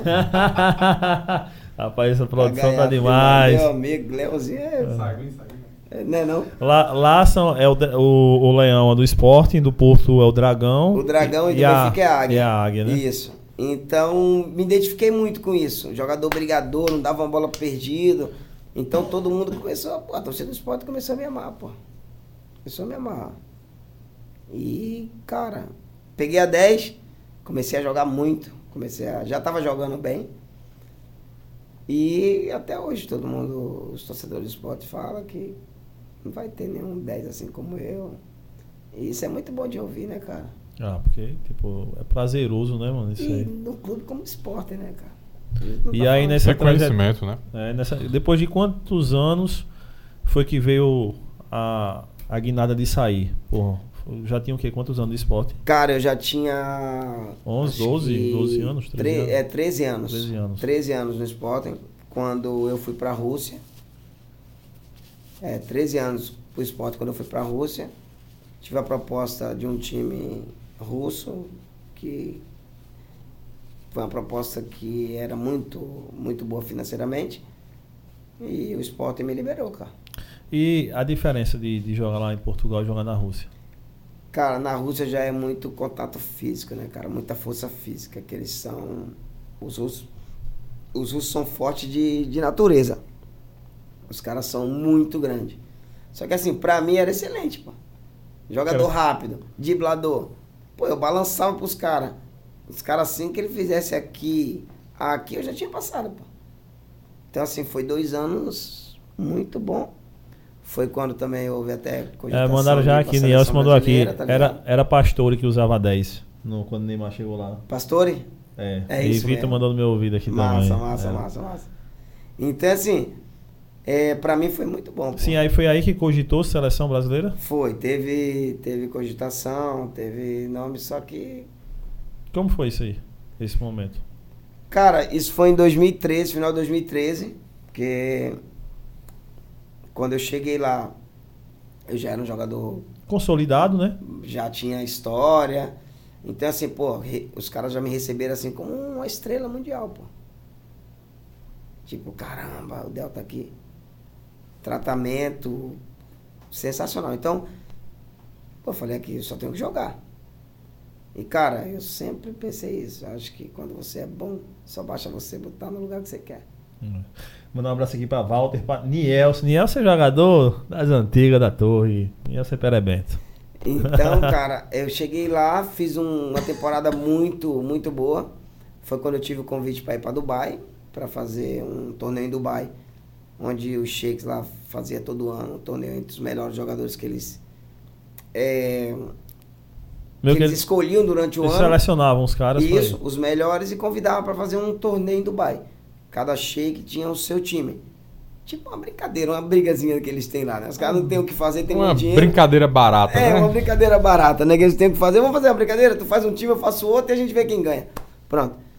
E foi quando fui pro time do Ricardinho, foi o Ricardinho português, que foi o melhor do mundo aí por Uhum. algum tempo também, junto com o Falcão. Inclusive um abraço pro Ricardinho também, que é um parceiro também. E me convidou pra jogar lá, foi quando, pô, o Del tá jogando no time do Ricardinho, pô, o Ricardinho sempre foi o Pica, né, mano? é, do futsal, né? E foi quando houve é, o meu nome foi lá cogitado lá na seleção e tal, mas depois foi cortado. Algumas pessoas falaram isso, aquilo. Mas, pronto. Todo mundo fala que. Porque eu sou daqui, pô. Porque eu sou daqui, porque bola eu tava jogando. Teve um jogador que tava lá, que foi convocado, que falou pra mim. Teu nome tava lá. Mandaram te tirar por não saber de onde tu é. Nordestino, né? Mais difícil, né, pô? De repente não. Talvez, bicho, talvez, Ah, tá não ligado? sei. Então, assim, não sei. Também. Bola tinha, né? Foi bola como eu falei assim. Bola tinha e tinha conquista, né, bicho? Eu fiquei triste, mas não me apeguei, cara. Porque assim, o que me paga não é a seleção, o que me paga é o clube. Então eu queria estar bem no clube. Claro, todo mundo tem sonho de ir pra seleção. Também tive convite para me naturalizar. Sim, porque aí, meio que na tristeza do cara não ser reconhecido no seu país, muitos jogadores fazem isso, né? Se naturaliza, principalmente sendo brasileiro, né, Sendo bicho? Porque brasileiro. sabe que tem chance em outra seleção, qualquer seleção do mundo, É. o cara tem chance. Pô, a seleção de Portugal, quando você vê jogando aqui futsal, 70% é brasileiro, praticamente, os caras que estão jogando lá, né? Se, qualquer seleção do mundo tem brasileiro jogando. Cara, e na época que. Porque assim, a seleção portuguesa sempre teve brasileiro, tá ligado? Só que teve uns brasileiros que passaram lá que criaram muito problema. Então os portugueses começaram a ficar de saco cheio dos brasileiros. Dos caras. Então, tipo, quem vinha atrás pagou por quem fez merda lá na frente, pô. Foi quando o pessoal decidiu que não quero mais brasileiro aqui. Os brasileiros são meio queimados lá em Portugal, né? Cara, tem muito brasileiro queimado na Europa toda, cara. Acho que a gente carrega isso, cara. Felizmente. Até você provar o contrário pra ninguém confiar em você lá é complicado. Mesmo porque tu chega em Portugal hoje pra viver em Portugal, o neguinho já fala assim, ó, não fala comigo. Brasileiro mesmo. Porque eu tô na mola aqui, conquistei o meu na, na dura, agora vai atrás do teu. É poucos, cara, que te abraçam. Até os próprios brasileiros. E aí, mas aí alguém sondou se tu queria se naturalizar? Não, aí houve, houve sondagem tanto da parte do Sporting, o Sporting falou, não, a gente vai tirar teu passaporte, tu vai pra seleção, pô. Aí o que aconteceu? Houve esse problema lá com os brasileiros. Alguns jogadores da seleção falou, ó, não queremos brasileiros aqui. Pô, e a seleção é deles, tá ligado? É. Se eles falar que não quer. Eu não fiquei chateado, porque a seleção é deles. Eles têm que escolher quem eles querem. Eu vou ficar chateado porque os caras são, são da seleção e não vão me escolher. Uhum. Os caras têm que me aceitar, pô. Eu venho de outro país, de outra nacionalidade. Então assim, eu falei, beleza. Aí não tirei o passaporte e falei. Porque assim, se eu tirasse o passaporte, o que todo mundo fala, pô, mas tu devia ter tirado. Se eu tivesse tirado o passaporte, eu ia ficar com a expectativa sempre que ia ser convocado. E sempre que tivesse uma convocatória e eu não fosse convocado, eu ia ficar puto. É. E isso ia me consumir. Aí eu falei, quero não, cara. Deixa eu não naturalizar, não. Deixa eu Fico no meu clube, pô. Fico no meu clube, fico bem. Qualquer jogador hoje da seleção, a gente tira pro Hulk, pô. O Hulk, quando vê uma, uma convocatória da seleção brasileira que ele não tá, É, me diz como é que ele deve se sentir. Sendo um, um dos melhores jogadores hoje da atualidade do Brasil. Por mais que o cara fale, eu não ligo. Liga sim, claro que liga, pô. A imprensa fala, todo mundo fala, né, claro, mano? claro que liga, pô. E chega numa Copa aí, né? Claro que liga, pô. Entendeu? Então eu não queria ficar com esse sentimento dentro de mim. Falei, não vou. Eu só tiro se for pra jogar. Por quê? Eu tô te falando isso porque tem, tem outros jogadores que tiraram na época que eu não tirei e que até hoje os caras se estão morrendo por dentro. Porque não foram convocados pra isso, pra aquele, pra aquele, pra aquele, pra aquele. Fala no grupo, fala pro amigo. Porra, não fui convocado. Você quer? E, tá- e briga com a, com a família e fica puta, não sei o que. Eu, eu quero isso pra mim? Não quero, pai. Eu falei, só tiro o passaporte se for pra ir pra seleção, senão não tiro. É, com o negócio certo, né? Porque assim, independente de passaporte ou não, eu tava empregado, pô. Não ia mudar nada na minha vida. Claro que você ir pra seleção, jogar um europeu, pro Portugal, um mundial, cresce. Subir o status, né? Com certeza, com certeza. Mas quem me garante que eu ia? E aí, no final desses dois anos de contrato, lá na, na Rússia, volta pro esporte. Volto pro esporte. E aí já chega também no esporte com o status de ídolo novamente. Já, né, porque. tá repatriando cara, um herói, isso, né? por quê? Porque quando eu saí do Sporting, o Sporting tinha perdido o título, o Benfica. Antes, an- um ano antes de eu sair, a gente tinha sido campeão. No ano que eu Tu saí. entregou o campeão. Isso. Tu deixou o campeão e saiu. Aí quando acabou o primeiro ano, sem eu e alguns jogadores que saíram Também. também, o Sporting perdeu. E as pessoas queriam que, que a gente voltasse. Eu falei, A- pô, a- não tem essa- como voltar. Fiz dois anos aqui na Rússia, tava bem, o dinheiro era bom. Falei, não vou voltar daqui. Mesmo tendo contrato com o Sporting, pô. Gostando de morar lá. Isso. Aí, pô, os caras. Manda uma vodkazinha, né? pô, A Rússia, a vodka é Pô, top caras- lá. Muito bom. a vodkazinha na primeira- Rússia. Véi, véi, mas a primeira vez que eu tomei vodka lá, velho, eu fiquei louco, velho. Diferente da vodka aqui que Porque tava assim, tomando. eu, é, co- como você toma cerveja aqui, é como eles tomam vodka lá, pô. Você pede uma garrafa de cerveja aqui e toma entre amigos. Eles pedem uma garrafa de vodka lá e toma todo mundo sua dose. Eu falei, vou nisso aí. Meu amigo, Faz Não demorou, isso aqui não. quatro, quatro dosezinhas de vodka, porque tudo pra eles lá é brindar, né? Bota a dosinha de vodka e E pum. Tome. Aí conversa um pouquinho, pum. Meu irmão, na quarta, papai. Mas já tá virando. Meu irmão esquece. Nem lembro como eu cheguei em casa. E aí, rival- essa rivalidade lá, porque tipo, saiu nesse tempo que tu não tava, o Sporting perdeu o título pro Benfica. É, é tipo do campo essa rivalidade de futsal lá? Cara, hoje o futsal, o esporte Benfica é simplesmente é, a maior rivalidade no futsal no mundo. Não existe uma maior que o esporte Benfica. É mesmo. Não existe. Mesmo porque não tem, tipo, Barcelona e Real Real. Madrid. Não tem no futsal. Só que. Entendeu? Não tem. Se tu pegar Boca Júnior e River Plate, sei lá.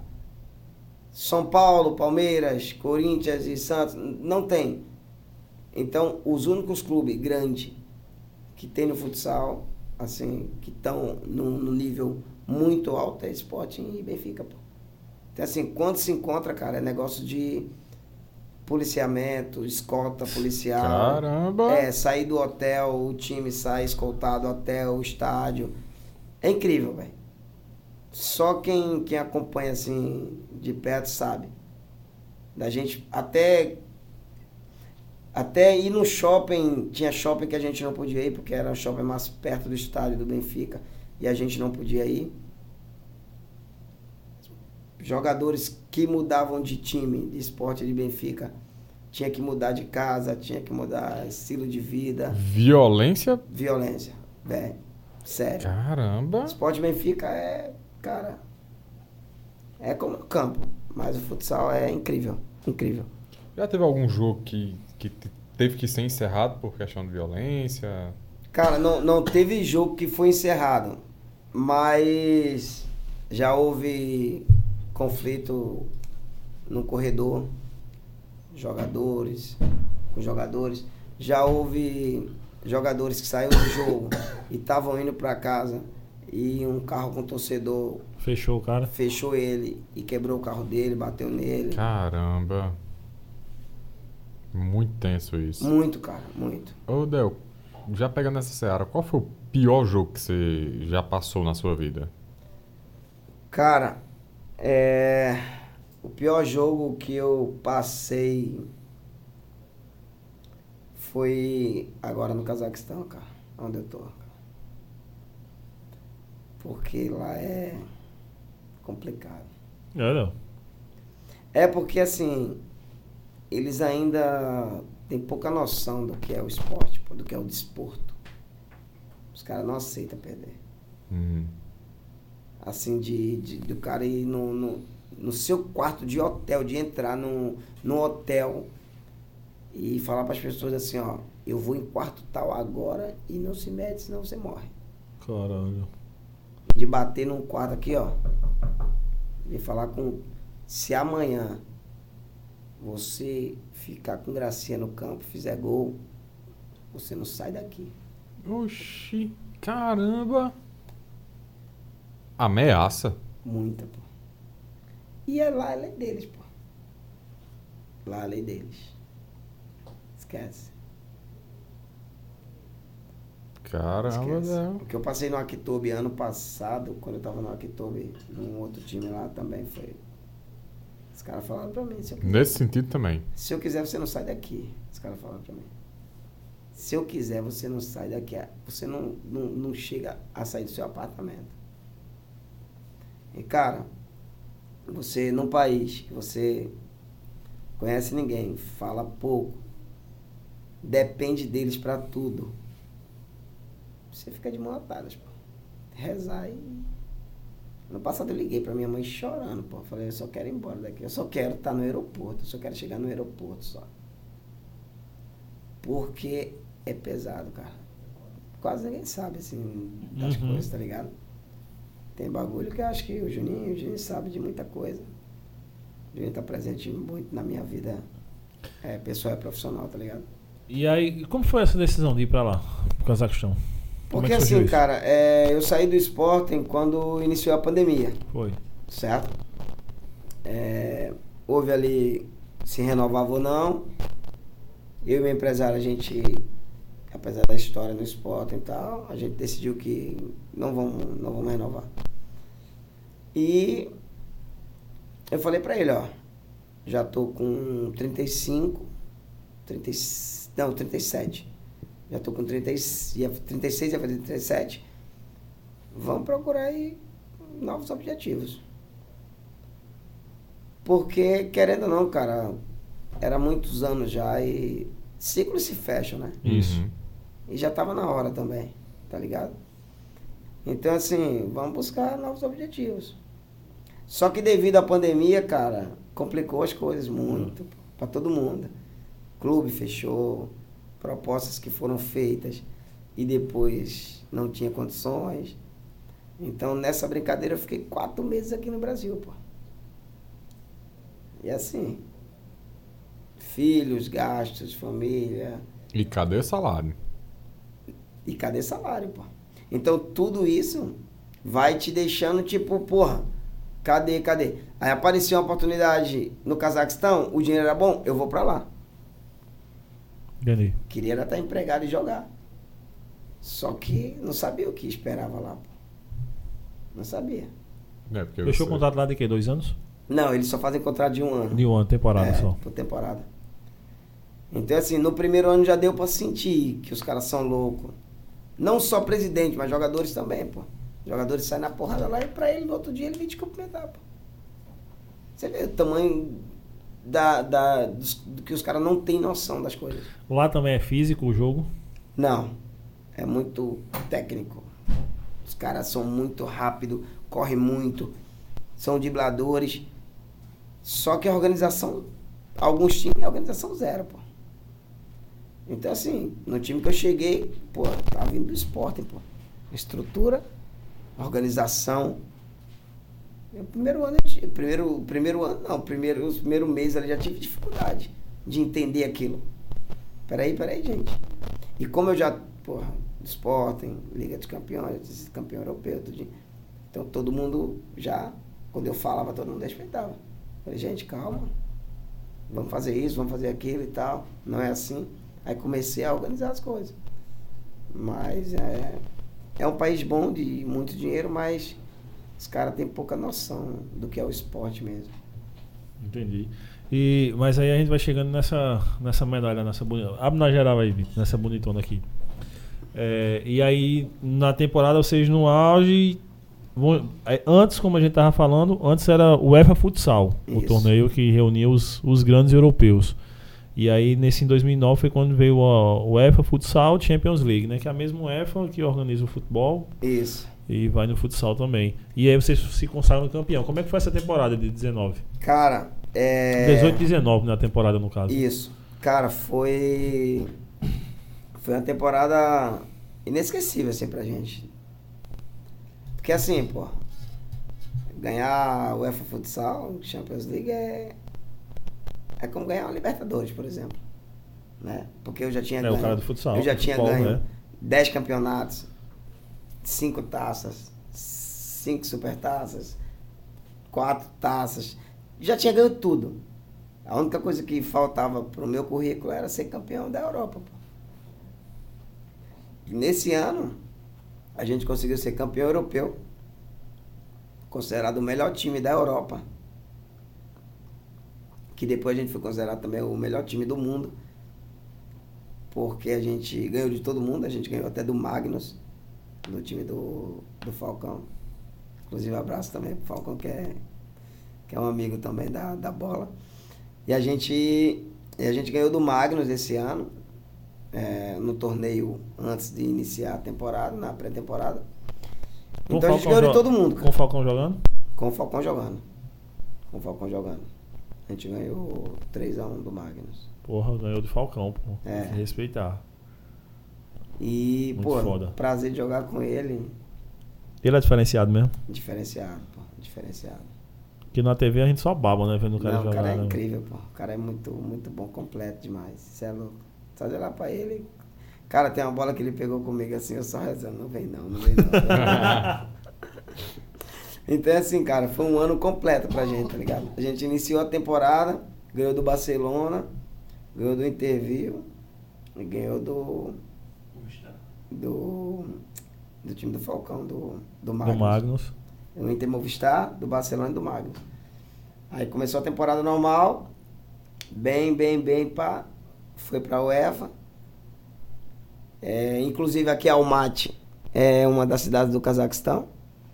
Que inclusive eu já disputei três, duas finais lá. Ah, essa final foi disputada lá no Cazaquistão. Lá no Cazaquistão, em Almaty, na cidade de Almaty. E em 2011 eu já tinha ido para a final, mas a gente ficou em segundo lugar. Eu tenho é, quatro medalhas da, da Champions League, três terceiro, é, segundo lugar e um campeão. Fui para quatro finais. Caramba, então essa já era, já tinha batido já em Já três, tinha né? batido já em três. Só batendo na trave, só batendo Isso. na trave. Aí em, 2000 e, em 2019 aí foi Deus abençoou a gente. E cara, foi Tem até no trechozinho do, do vídeo que a gente botou lá no Instagram, tem um trechozinho de um gol que tu faz na semifinal, né? Na fase na semifinal. É um gol que todo mundo fala que foi o gol mais importante, assim, da, Você estava perdendo ali, da né? UEFA. É, porque a gente. Porque a gente já tinha perdido um ano anterior, tinha perdido pra esse time, o Inter Movistar, que era o time do Ricardinho, que na época era considerado o melhor time do mundo. E a gente tinha perdido pra eles 7 a 0 Caralho. A gente perdeu pra eles 7 a 0 e outra final. Foi uma final 7 a 0 outra final 5 a 3 Pô, e a gente pegou ele na final de novo. Imagina, cara. Pega os caras que não pede pra ninguém. Já te massacrou duas vezes. Vou massacrar de novo Começou o jogo, a gente bola na trave, não entra. Aí o, o lance deles logo a seguir, os caras, 1 a 0 Pô, você olha pro banco, todo mundo olha um pro outro e fala assim, E vai ser de novo. de novo. Aí o treinador olhou pra mim e falou, bora. Pô, a gente bateu o meu campo, ele me botou, pô. Primeiro lance, pô, o cara dá o passe pra mim, eu driblo primeiro, antes do meio campo, levo, driblo segundo e faço o gol de empate. Então todo mundo fala que esse gol meio que botou a gente jogou a gente pra cima. Porque a gente foi muito pra baixo depois desse gol. Depois que a gente tomou o primeiro gol. Então jogou a gente pra cima, logo depois a gente fez 2 a 1 um. Aí foi quando. Então assim, tem muita gente que fala que essa conquista da UEFA aí, é, esse gol que eu fiz assim foi importantíssimo, velho. Decisão técnica aí foi. Foi certeira. Foi certeira, velho, porque assim, ó, um jogo antes, é, eu tinha jogado pouco, tá ligado? Eu, aliás, eu, no Campeonato Português eu vinha jogando pouco já. Eu já vinha jogando pouco.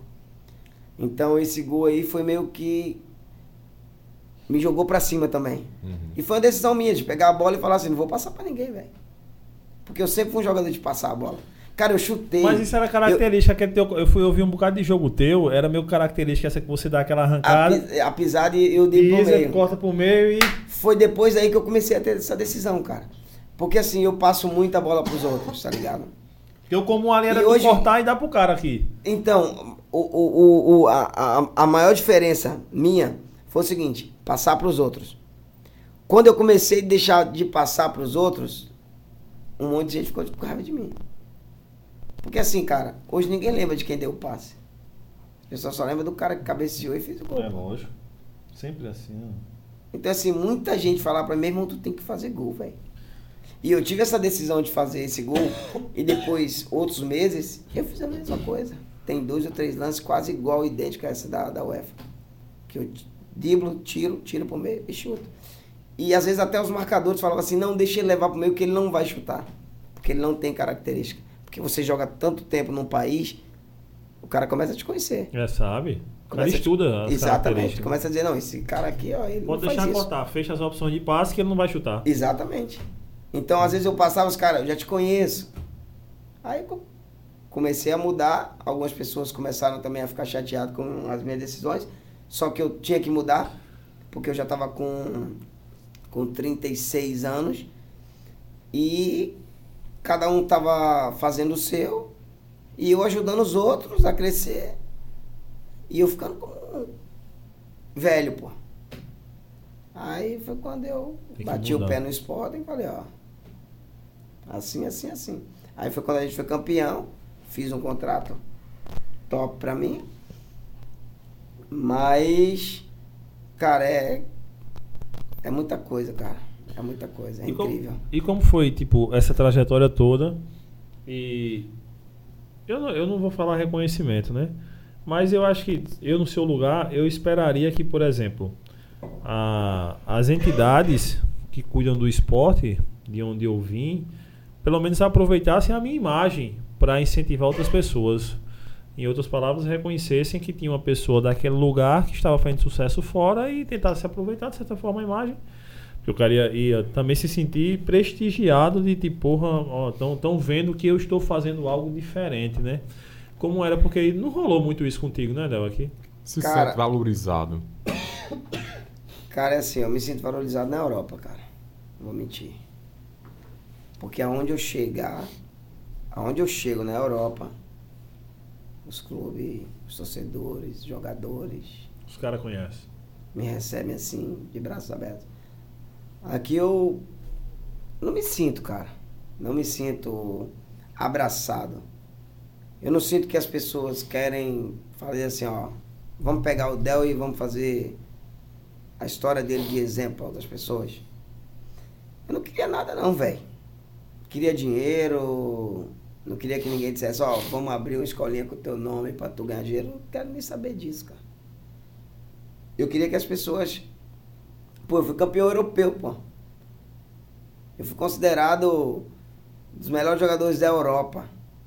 Meu time foi considerado o melhor time do mundo. Porra, o time melhor do mundo tinha um paraibano lá, pô.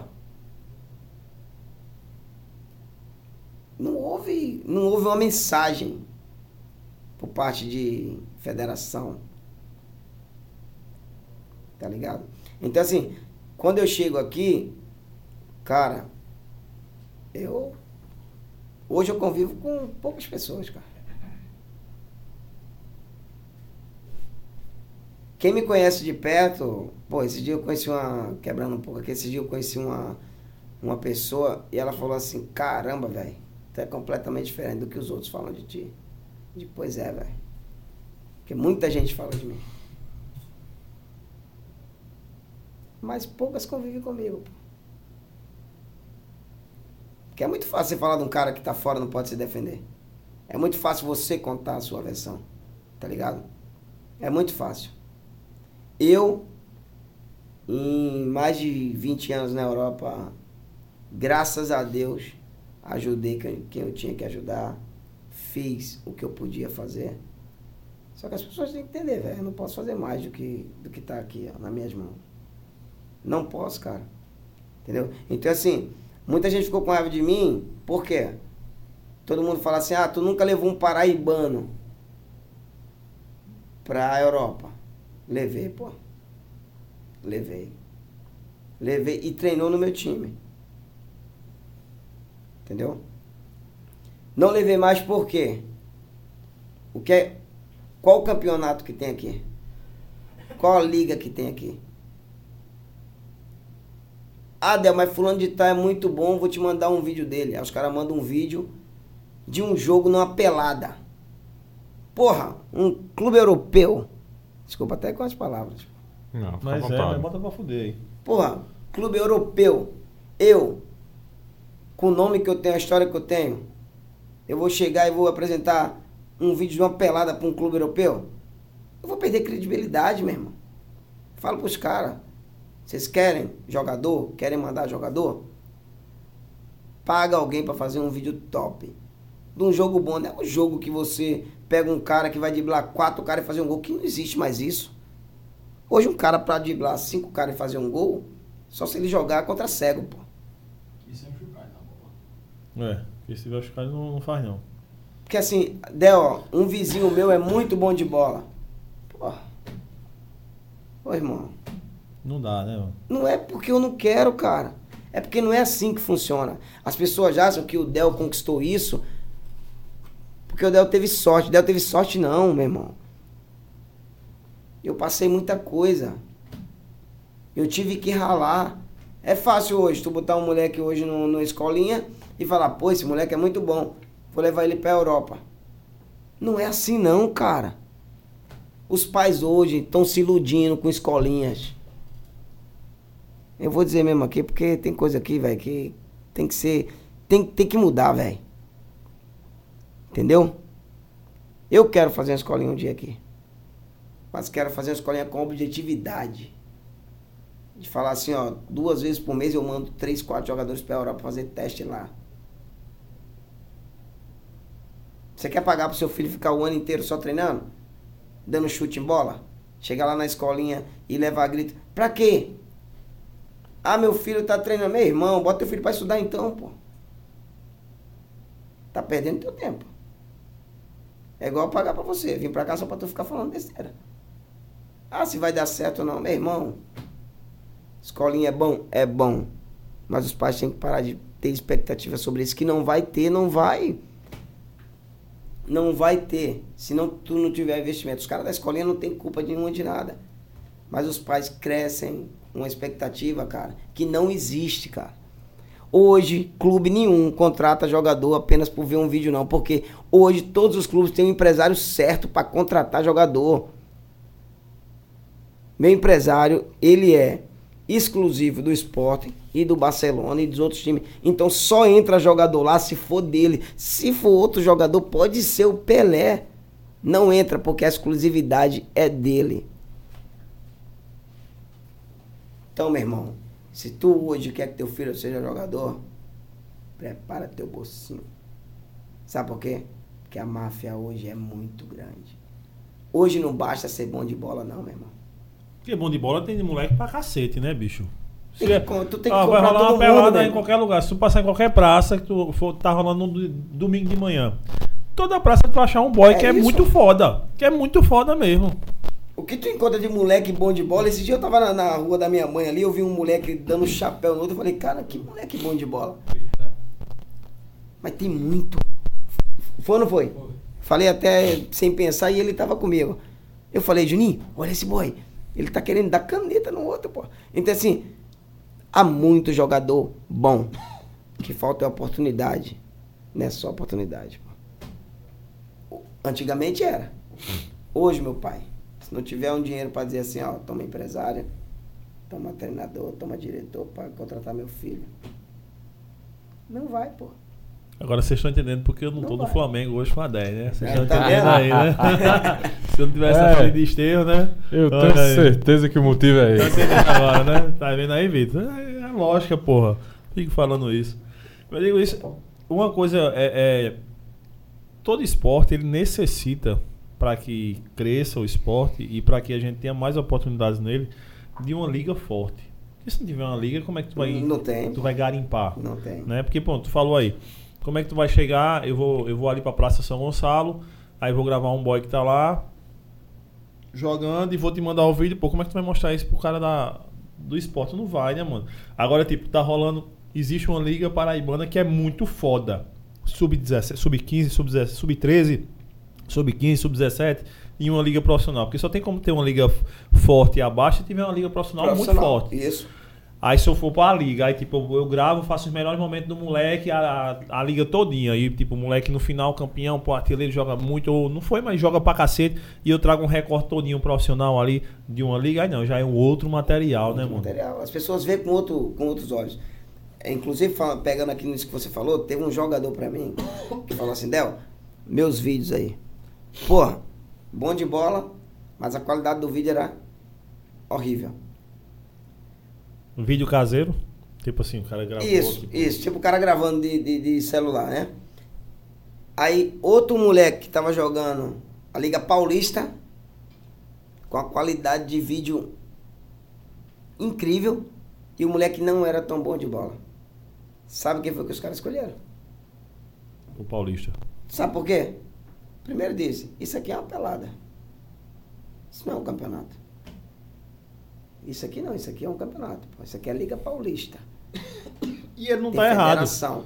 E ele não tá errado. Porque assim, pô, quando o clube decide levar um, um jogador daqui pra Europa, os caras não entendem isso. É gasto de avião, de estadia, alimentação, inscrição. Só aí a gente vai botar aí que um clube vai gastar aí no mínimo uns 10 mil euros. Certo? Pra te levar pra Europa. Só que os caras acham que qualquer clube tá disposto a isso, pô. Hoje em dia ninguém tá disposto a isso, não, pai. E assim, hoje quero fazer um trabalho na minha casa, fazer um papel de parede na minha casa. Você vê um trabalho de um cara e vê o trabalho do outro. Tu vê um trabalho meia boca aqui, um trabalho top aqui, tu vai escolher qual? Top, né? Por mais que esse cara aqui Seja seja, melhor. melhor. Mas ele, como ele não tem condições de bancar um trabalho mais top, tipo, se, a- a- se o material que aquele cara tem fosse dele, ele fazia igual ou até melhor. De se vender Mas ele mesmo, não tem. de se vender, né? Ele não tem a capacidade de se vender de também. se vender. Entendeu? É isso que eu digo pros caras. Eu digo, se vocês querem ser jogador, por favor, invista, pô. Eu tô me colocando no lugar do, do- dos caras que, por exemplo, analisaram esse vídeo. E ele olha esse vídeo do cara que tá jogando na pelada e olha o, cara, o, o vídeo do cara que tá jogando lá na liga. Eu pensaria, ah, joga na pelada, ele pode fazer esses dribles aqui porque os jogadores. O nível de jogador. O nível de jogadores. Pode ser qualquer um ali, ele Com driblando. certeza, com certeza. Então, uma pelada é uma pelada. Mas na liga não, já são os jogadores selecionados. Então, consequentemente, já vai direto no. no- Jo- Jogadores, ó. jo- credibilidade. credibilidade, porque ó, são jogadores que já têm salário. Pô, é incrível como aqui na Paraíba não tem um campeonato de futsal. Pelo menos semi-profissional, cara. Pelo menos semi-profissional.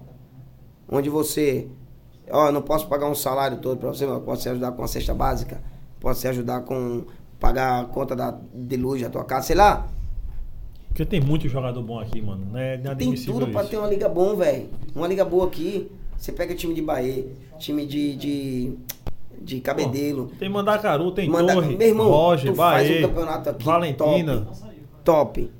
Bota uma Cabedelo. TV. Bota uma TV dessa local pra fa- filmar. E transmitir pelo menos os melhores momentos do jogo.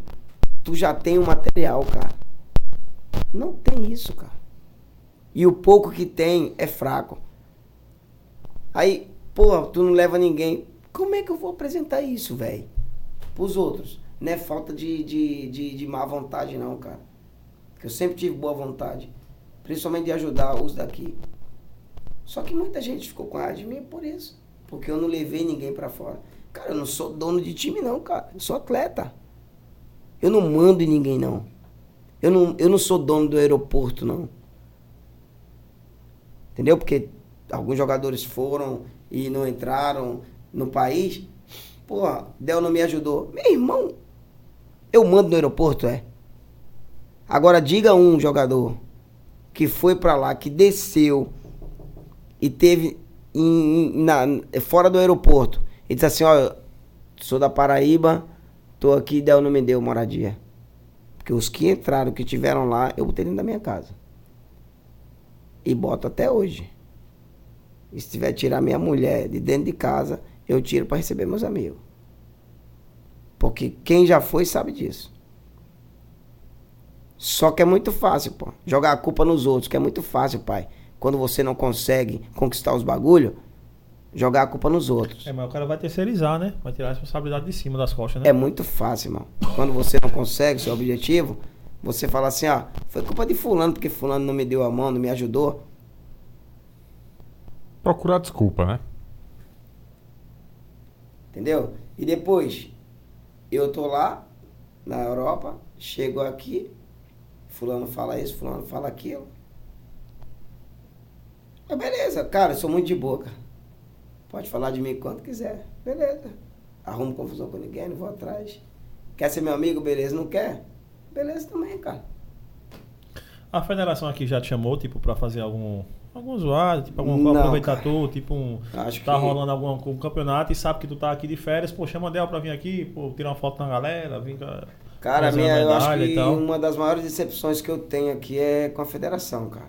Não só em termos disso aí de não dar atenção pra mim, mas o que elas não fazem para a evolução do, do esporte. do esporte, tá ligado? Do, do futsal, principalmente. Não, é- hoje é como a gente tava falando antes.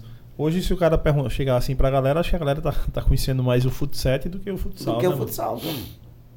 Hoje o futsal, pô, os caras do futsal, hoje quase todos os jogadores ganham dinheiro no futsal. pô. É. Grandes clubes estão montando aí, time tem campeonato muito grande de, de futsal. E hoje, E quem originou a porra toda, mano, né? E quem é a história, né? meu A irmão, história que quem jogou acima, né? futsal veio de futsal, pô. O futsal, meu irmão, não tem como, não tem como. Futsal pode crescer aqui no Brasil. Na Europa ninguém sabe o que é futsal. Entendeu? Lançaram o futsal aqui porque o futsal tá morrendo, pô. Lançaram o futsal aqui no Brasil porque o futsal tá morrendo. Principalmente aqui, pô. É. Recife é outro. Porque o Recife lançou esse um pra um aí. Acabou o futsal, pô. Só tem a Liga Nacional. É do Que é- sul, de São Paulo, do É, Rio pra lá. Que você, você pega Sul, Pra São cá, Paulo. acabou. Pra cá, acabou. ali. Assim, um dos meus sonhos é poder chegar e poder mudar isso. Mas isso não depende só de mim. Tá ligado? Não depende só de mim. Mas queria muito poder voltar aqui e botar uma escolinha. Não é por dinheiro não, pai, porque né, meu objetivo não é esse não. A ligação que eu tenho com os clubes na Europa, o conhecimento que eu tenho, eu queria poder proporcionar pros moleques um pouco daquilo que eu vivi, tá ligado? Tipo, ó, três moleques por mês, os três melhores daqui a dois meses vai pra Europa fazer um teste. Tudo pago, jogadores lá, os clubes vão receber os jogadores. Esse é meu sonho. Esse é meu objetivo. Independente se vou ganhar dinheiro ou não. Se eu quisesse, eu já tava sendo empresário, pô. Joga, tem jogador. Tem jogador que já. Inclusive, eu vou falar o nome de um aqui, o GG hoje, que é dos melhores nesse um para um. Já chegou pra mim e falou: Del, eu quero que você seja meu empresário, pô. Eu falei: GG, eu não, não, não sou empresário, velho. Então, assim, são várias coisas que muita gente não sabe, pô. Pensa que é má vontade mesmo. Não é, pô. Só que as pessoas, assim, eu chego de férias ninguém me procura. Eu tenho que procurar todo mundo. Eu procurava antigamente. Hoje eu priorizo minha família. Antigamente eu ia atrás de todo mundo. Ia na casa desse, daquele, fulano. Hoje eu não vou mais, pai. Hoje não vou. Ah, por quê? Por quê? Pô, porque eu faço de tudo aqui. Quando tento dar o meu melhor, quando eu vou embora, muita gente fala mal de mim, pô. Vê na rua, falo com todo mundo, brinco com todo mundo. Dependente de rico, pobre, cor, não tô nem aí pra nada.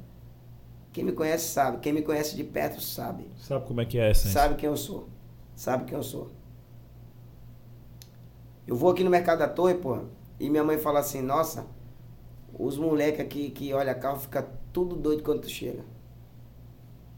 Porque dia de Natal ali, eu chamo os moleques, eu, ó, pra você, pra sua família, você comprar, passar o Natal com sua família. E minha mãe, pô, os moleques. Porque eu sei, eu, eu olhei carro ali, pô. Eu sei a dificuldade que os moleques passam ali. Eu tô falando isso aqui não é pra me engrandecer, não. É só pra dizer um pouco do que as pessoas não sabem. E fala muito, às vezes, de você, tá ligado? Mas quem convive, convive comigo mas foda é porque tem gente que é das áreas do cara que sabe, né? Que no fundo, no fundo sabe, mas gosta, né, de falar, né, mano? Mas fala, pô. Eu, eu costumo dizer o seguinte, cara. É, são mais de 20 anos de história na Europa. Eu, se eu não fosse um cara bom de bola, se eu não fosse um cara bom de coração, se eu não fosse um cara abençoado por Deus, eu não tava lá, não. Eu tô com 40 anos agora, vou fazer 40 anos agora em outubro. Já estou de contrato assinado. Já tenho proposta para ser treinador de times quando eu parar. Então, assim, pai, Deus não deixa quem é ruim chegar tão longe, não. Deus não deixa. E quando tu saiu do esporte, tipo, a galera lá foi, foi, tipo, foi um reconhecimento do caramba, né, e tal. É, é, tipo, e todo mundo até hoje fala quando é que vai ser minha despedida real no esporte, né? É porque foi na pandemia, Porque né? eu saí na pandemia. Você vê que tem uma entrevista minha no YouTube.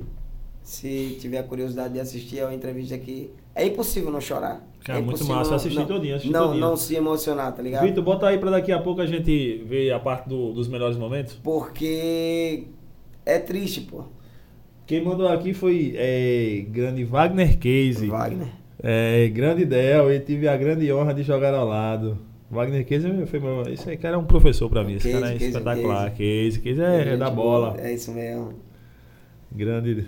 Grande Wagner Case. O problema dele é que ele é Vascaíno. Tu é Vascaíno também, Del? Não, sou São Paulino, pô. Ah, menos mal, menos mal. Ô, ô Del, e pegando esse, Salve, Case. essa, essa linha novamente, quais são os planos pro futuro? Cara, é. Muita gente pergunta pra mim, eu quero jogar mais um ano, no máximo dois, dependendo. Eu, eu sou um cara que na minha vida, no esporte, eu nunca tive lesão. Então tem prolongado minha carreira mais, tá ligado? Uhum. Acho que quando o cara tem lesão, principalmente joelho, você atrasa um ano, dois anos da sua carreira. Eu, graças a Deus, nunca tive uma lesão grave para me deixar mais de um mês fora de, de atividade. Então, assim, eu quero jogar pelo menos mais esse ano, dependendo como as coisas correm. E assim, depois que acabar, eu quero passar uns dois anos no Brasil para montar um, um projeto para mim. Um projeto Del Futsal. Essa marca, né? Del Futsal. Del né, Futsal. Brasil, Paraíba? Aqui em João Pessoa. Vai, Vitor, joga aí na Aqui tela, em Vitor. João Pessoa. Massa. E, e, se possível, aonde eu comecei, que foi ali na, no ginásio Cheirosão, mais conhecido como ginásio Cheirosão, Cheirosão é é qual? Padre do Bandeira. Padre né? Bandeira. Onde ele tem a moto na tua E fazer um projeto, é, primeiramente projeto social. Projeto social. E também uma escolinha de nível alto, assim. Projeto social para pegar os moleques. Porque assim, a gente É. fala de projeto social, velho. Todo mundo fala, vamos fazer um projeto social. Cara, fazer um projeto social é muito difícil, cara. É. É muito difícil, cara. Porque tu não tem que pensar em bola, não. Quando tu faz um projeto social, tu tem que pensar na pessoa, no ser humano, no, no moleque que tu tá pegando. É. Moleque Tem que formar o homem, cara. é, que não tem referência de pessoa. Tu tem que tirar ele se tiver envolvido em droga. Tu tem que voltar ele pra escola. Tu É. tem que fazer ele ter comportamento e respeitar os pais dentro de casa. Respeitar. Porque no projeto Professor social, escola. tu, tu não vai formar um atleta, tu vai formar um ser humano. né? Exatamente. Só que as pessoas acham que projeto social é pra formar atleta, pô. Não é. Vai sair um atleta Vai sair. que acular, porque Exatamente. é na sociedade, né, mano? Mas assim, você tá formando uma pessoa. Mas né? eu quero, eu quero fazer uma escolinha pra formar jogadores pra mandar pra fora e quero um projeto social pra pegar esses moleques e mostrar pra eles que eles podem ser melhor, pô. Que eu vim dali e eu vi tudo que não presta ali. Eu vi tudo que não presta ali. E saí, pô, consegui sair. Então, Massa. esse é meu sonho, cara. Que Esse é legal, meu sonho. mano. Vai, Vitor, toca aí. E se Deus quiser, vai dar muito certo, mano. Cadê, Vitor? Tá, meu patrão. Aqui, ó. De tempo e tudo ia mudar, eu lutei. Volta um pouquinho aí, volta um pouquinho. Eu nunca ia chegar, duvidei. Lembra da madeira, meu? Toda sexta-feira, essa meu melhor amigo é Deus de segundo, o melhor sou eu. Então foram E minha mãe queria que eu fosse cantor, diga aí. Projota. Projota, pai, Projota. Com, com os adeptos. E depois foi uma música que tocava no dia dos jogos aqui no aquecimento. E você via é o final- muita gente cantando. É o finalzinho da entrevista dele lá no Esporte, quando ele se despediu, né? É marcada junto com essa, com essa grande conquista. 16 épocas depois, Del não tem dúvidas do peso exato de vestir a camisola do Sporting Clube de Portugal. Hoje eu posso dizer qual é esse peso, né? Porque quando eu cheguei, eu não sabia, né? Hoje é, é claríssimo que, que é uma camisola super pesada. Por vários motivos. Pelos adeptos, pelo tamanho do clube, pelos adeptos ser apaixonados pela modalidade. Isso era um momento único pra tu aí também, né? Porra, Pela mano. exigência Uma vida, né? Aí, né, bicho? Uma vida, né? Tu construiu tua vida aí, né? Nesse Cara, clube, eu né? quase recusei fazer essa entrevista aí. Então, Foi tem sério? vários motivos. A camisola Porque eu não queria me é despedir assim, pô. Porque realmente a, Tá ligado? a camisola Eu não que- queria. que os adeptos você Aí meu empresário falou, vai, cara, jogador, vai ser bom. Mas os adeptos adoram. E realmente foi bom pra mim, assim. campo, que você sai suado. Que hoje todos os torcedores falam assim, ó, quando é que vai ser a despedida dele com a gente aqui? gostam dessa entrega. Então é esse o peso que muita gente às vezes não entende. Ah, eu tô no esporte, cheguei no esporte, agora eu tô muito bem. Daqui a largos anos é desta forma que Deu gostava que Oh, é a cavadinha ali, daquilo que fez com o Leão. Esse honrou a camisola do esporte. Esse sentiu o esporte. E lá os caras cobram, a torcida deles cobra muito isso, né, bicho? pais miúdos. Esse é um grande esportinguista. Esse sabe o peso da camisola do esporte.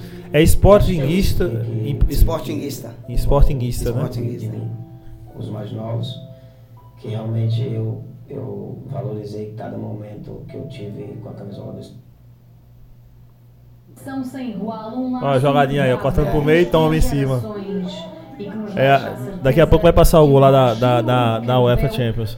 Só que ele foi rasteira. A da UEFA foi rasteira, foi embaixo. E por isso mesmo vai ter para sempre um lugar no coração dos sportinguistas. E por isso mesmo é hora de agradecer o contributo inexcedível desde o primeiro dia. Cara, e que merda ter sido na pandemia, né, bicho? Foi um momento foda aí, pai. Cara, Aí, eu chorei mano. pra caralho nesse Foi mesmo.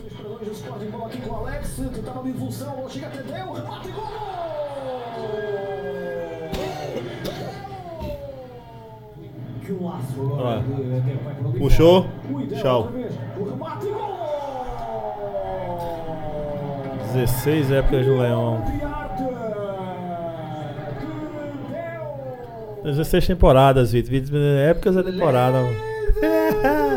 Aí tu também era o cara da resenha Eu também, Não, né? eu era o cara da resenha, Da pô. resenha, né? O pessoal tudo gostava pra caralho, pô. 26 títulos no Leão.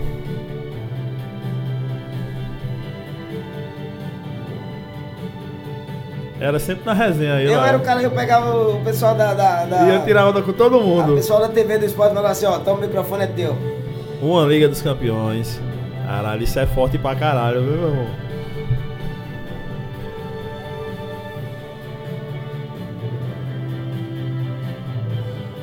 Esse gol aí foi do título também da, da, da taça. Tem um gol que eu faço aí que é do título da Campeonato taça. Nacional 8.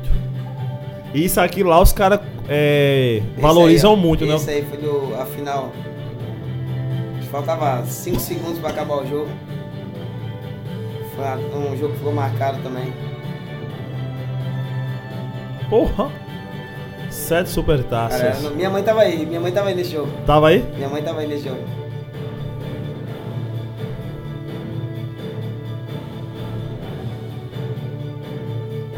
E ginásio cheio. Isso é taça de qual? Isso é campeã nacional. A gente foi tricampeão aí. Foi quando a gente ganhou. Taças de Portugal, seis. É, e os caras os cara valorizam muito, valorizam a taça lá. Muito, cara. Muito.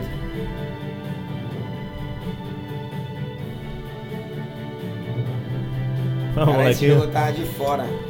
eu vi aí, tô aí, ó, tu sofrendo fora, hein? Foi na final. O jogo da final foi pros pênaltis. A gente ganhou nos pênaltis. Foi campeão nos pênaltis. Uma taça da liga. Essa taça da liga é tipo o quê? Tipo. É tipo. Uma Copa do Brasil aqui? É, Copa do Brasil.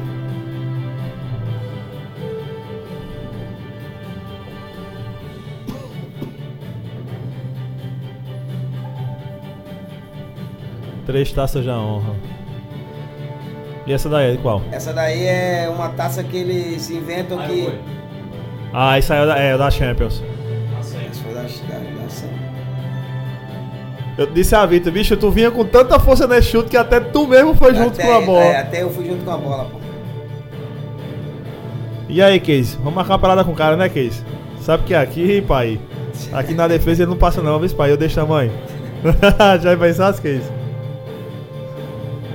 Isso foi quando a gente chegou em Lisboa, cara. E a galera pra cima, né?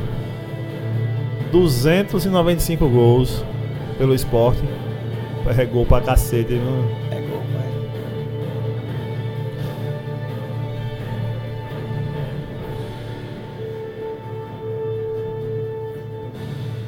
Na carreira, tem ideia de quantos gols foram? Cara, não tenho, cara. Mas pra de mil. Porradinha. Fácil, fácil. Fiz muitos gols, velho. Cara, vendo essas imagens aí, vem muita lembrança boa. Muita coisa boa na cabeça, cara. Qual foi o maior presente que o esporte te deu? O esporte, não esporte em clube, mas o esporte futsal te deu. Cara, me, me, me formar como, como homem, cara. Na moral. Porque eu estudei pouco, tá ligado? Apesar de ter, de ter a oportunidade de ter estudado em muitas escolas particulares aqui em João Pessoa, pô, quando eu cheguei lá, a preocupação deles era muito grande do seu comportamento, da forma de você. Pô, porque a gente viajava a Euro- a Europa inteira, pô. Então você tinha que tinha que saber se comportar, saber a hora de falar, saber como falar. Então, porra, eu estudei, porra. Se eu falar pra tu, eu fui até a sétima série, porra. Hoje eu falo russo, falo inglês e falo português, né?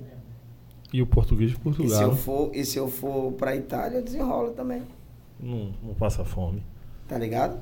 Então, assim, o que eu tenho pra agradecer pro esporte é o que eu disse na entrevista, pô. Tudo. Tudo, pô. Eu sou grato. Tudo.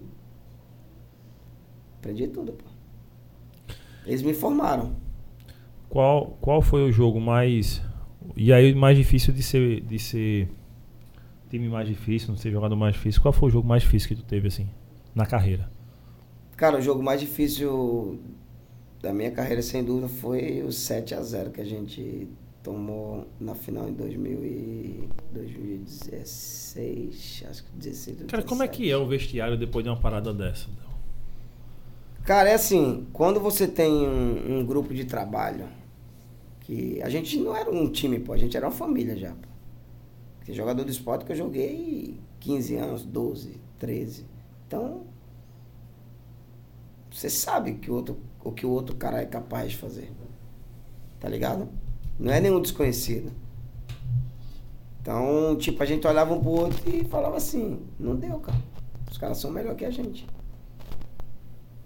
Porque assim, pô, quando se perde, primeira coisa que a gente tenta buscar é o quê? O culpado, É. tá ligado?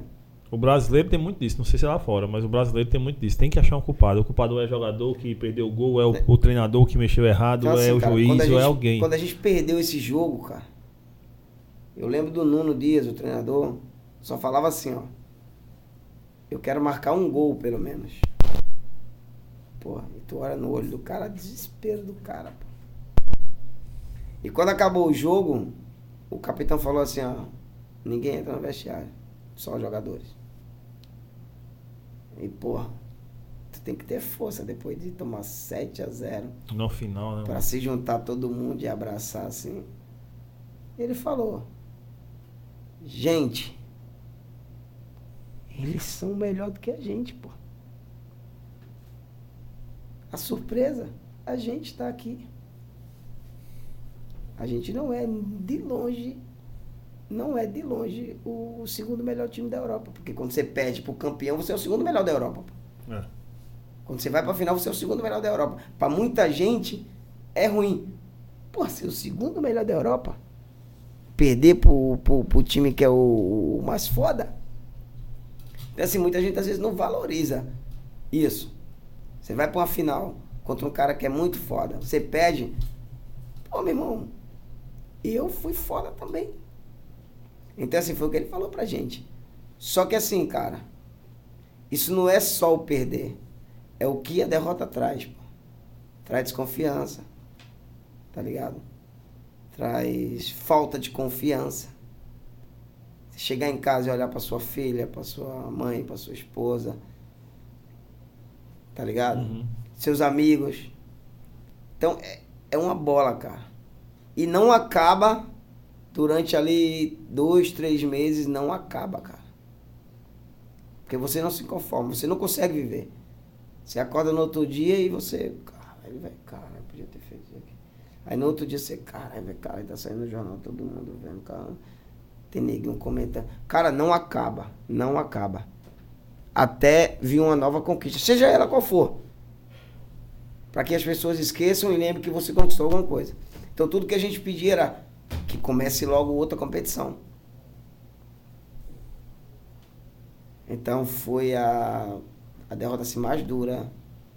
Porque, cara, E a vitória mais foda de comemorar, de ah, foi torcer? a Champions, pô, foi a Champions. Porque foi com, com, com a gente tirou eles na semifinal. Acho que a semifinal foi mais prazerosa Do que a do final. que a final. A semifinal propriamente final. Isso, porque a gente tirou, a gente tirou o time que tinha ganho da gente duas finais seguidas. A gente tirou eles na semifinal, que foi o Inter Movistar. Então, tipo, a gente tirou eles, era o único time da Europa que batia de frente com a gente durante três anos seguidos. A gente tirou ele na semifinal. A gente tirou ele, cara, a festa da gente foi assim, ah, Ah. campeão, porra. A gente vai ser campeão, é impossível. Quando tirou eles, tipo, não tinha quem tirasse isso da Não cabeça de mais, vocês, cara. não, né, mano? Não tinha mais. A final foi contra. O Kairat, o time Do- de- do- do, do- do- Cazaquistão. O Kairat. Foi hoje- quanto o jogo, na final? Foi 3x1. É o que tu joga hoje, é? O Kairat? Não, o Kairat é o time rival hoje do meu time. Ah, do time que você joga. Não, 3x1 não, 2x1. 2x1. Caramba, que, que, que E- louco, né? Cara, a gente foi campeão, mas a gente só tava comemorando ainda a vitória contra os caras, pô. Porque sabe aquela coisa que tá Tirou da garganta. na né? garganta, pai. Então, assim, a final foi. Só completou aquilo que a gente fez na semifinal, pô. Porque a gente já sabia, pai. Era o nosso ano, velho. Era o nosso ano, porque a gente já tinha batido na trave várias vezes. E nosso time jogando muito. Então, a gente sabia que uma hora, uma hora vai cair pra gente, pô. É impossível que não, não cair. Tá ligado? Então, assim, foi. Foi a vitória, assim, foi a vitória mais importante da minha carreira, mas assim, a vitória que eu mais saboreio pra mim é o meu primeiro título no Sporting, cara, que eu não esqueço também, porque Qual foi o primeiro título? foi quando a gente foi campeão nacional, tá ligado? Ganhou a Liga, a Liga Nacional. Era ponto corrida, a gente ganhou faltando, eu acho que seis ou sete jogos pra terminar. Porra. Foi. E, pô, todo jogo a gente jogou de cabelo pintado e todo jogo a gente jogava aqui, mamado. Mamadão. Não esqueça tudo. Ronaldinho Gaúcho Esqueça na veia. tudo. Todo jogo, todo jogo. Então, assim, foi um título que, moleque, pô. Quem diria um moleque, eu, sair lá da Paraíba, da comunidade, pra ser campeão na Europa, pô. Pra muita gente assim falar, ah, mas qualquer um consegue. Pô, eu vi, faz, eu vi mais de 200 brasileiros passar no esporte e não ficar, pô. Aí eu fiquei esse ano todo, foi o quê? Foi sorte, né? Del, Não existe sorte não, pô. com tudo isso aí, pra tu, o que é a vida, Del? Cara, pra mim a vida é. Eu demorei a perceber isso aí, cara. Pra mim a vida é, é família, cara. É minha família. Minha mãe. Pra mim, pra mim hoje, e eu demorei a perceber isso aí. Demorei um tempo, cara. Muitos anos. Pra mim a vida é família. Mãe. Irmão. Tia, tio aquela benção que às vezes a gente não, não dá de manhã pra, pra mãe da gente, pra uma tia da gente. Aprendi a valorizar isso porque quando você mora sozinho, cara, você começa a a dizer assim, caramba, que saudade que eu tenho da minha mãe, da minha tia, do meu primo, do meu irmão. E às vezes a gente tem isso tudo perto da gente, a gente valoriza, né, velho? É. Então pra mim é isso aí, cara. Família, minha família. Você é o cara, mano. Pergunta aí, Kaique. O que é que você tem aí pra perguntar pro rapaz? Eu tenho só agradecimento, Gel, e dizer que conta conosco para os seus projetos futuros, que a gente puder ajudar, contribuir no seu plano, ah, na sua jornada aí. A gente vai estar aqui à sua disposição. A casa é sua. Volte sempre que quiser e puder. E a gente vai estar na torcida por você, todo Toda desejando todo o sucesso do mundo. Todas as férias que tiver que vinha pra cá, já, É. tipo, Del, não, já tô seguindo no Instagram lá. Del, olha, você vem pra cá, vamos bater um papo aqui. Cara, é- Mano, todo mundo que vem aqui, antes de, de qualquer despedida aí, todo mundo que vem aqui, eu peço que deixe um recado, mano. Deixa uma mensagem aí. E aí, eu quero que você deixe uma mensagem aí pra galera que, tipo, que tá na mola, desde que tem um sonho de jogar futebol, ou desde os pais que sonham que os filhos sejam jogadores, ou pra galera que às vezes se ilude com, com promessas falsas, ou que desistem porque é difícil o caminho, a caminhada é muito difícil é, que você deixasse a sua mensagem, a sua verdade para essa galera, para que inspire, mas que também mostre qual é a realidade para as pessoas não desistirem. Cara, é. É difícil, às vezes, você deixar mensagem pra outras pessoas, tá ligado? Porque às vezes passa pros outros uma coisa tipo, ah, pra você é muito fácil falar isso. Tá ligado? É muito difícil. Uma coisa que eu, que eu só queria falar pra todo mundo. Independente de tudo, cara. É se, se culpe primeiro das coisas. Antes de, de culpar os outros, pô. Veja se você tá fazendo certo. Veja se você procurou fazer o certo. Antes de julgar qualquer pessoa. Cara, porque é muito fácil. Ah, meu filho não foi jogador porque fulano de tal não contratou meu jogador. Meu filho. Pô, mas talvez tu acelerou o momento do teu filho, não era o momento. Então, cara, faz uma retrospectiva de você. Primeiro. Primeiro de você. E outra coisa, cara. Aproveitar a oportunidade. Muita gente fala assim, ah, eu não me dei bem na vida. Pô, mas vamos voltar um pouquinho no tempo. Vamos pegar um pouco aí da tua história, vamos. Tu não teve oportunidade? Ah, eu tive mais fulano de tal. Teve, meu irmão. Teve. Ah, mas não dava pra trabalhar com aquele cara porque teve. Ah, mas porque o trabalho era ruim. Teve, meu irmão. Vai que tu fazia bem e o trabalho ia ficar bom. Tem, velho. Sempre tem. Deixar de reclamar. Só isso. E, porra, desejar tudo de bom pra todo mundo aqui. Os paraibanos, pra João Pessoa. Os moleques da comunidade. Quer... E dizer principalmente uma coisa, cara. Eu sou muito, muito, muito grato por ter nascido aqui, por ser daqui e por permanecer aqui. Só isso. É isso aí. Mano. Pega a visão, pessoal. É, é o que mais pesa, Del. É, pra tu, às vezes, esses fatos que as pessoas querem colocar em tu por não terem alcançado algumas coisas, por enfim, querem te culpar, isso é uma coisa que te pesa Muito, que, pesa muito assim pra. Muito, eu carrego, eu carrego isso. Cara, eu, eu, eu quero agradecer a vocês pela oportunidade de poder falar um pouco, tá ligado? Porque o Juninho, o Juninho sabe, o Juninho me conhece, sabe que eu sou um cara que eu não gosto de, de- de- eu não sou de falar muito.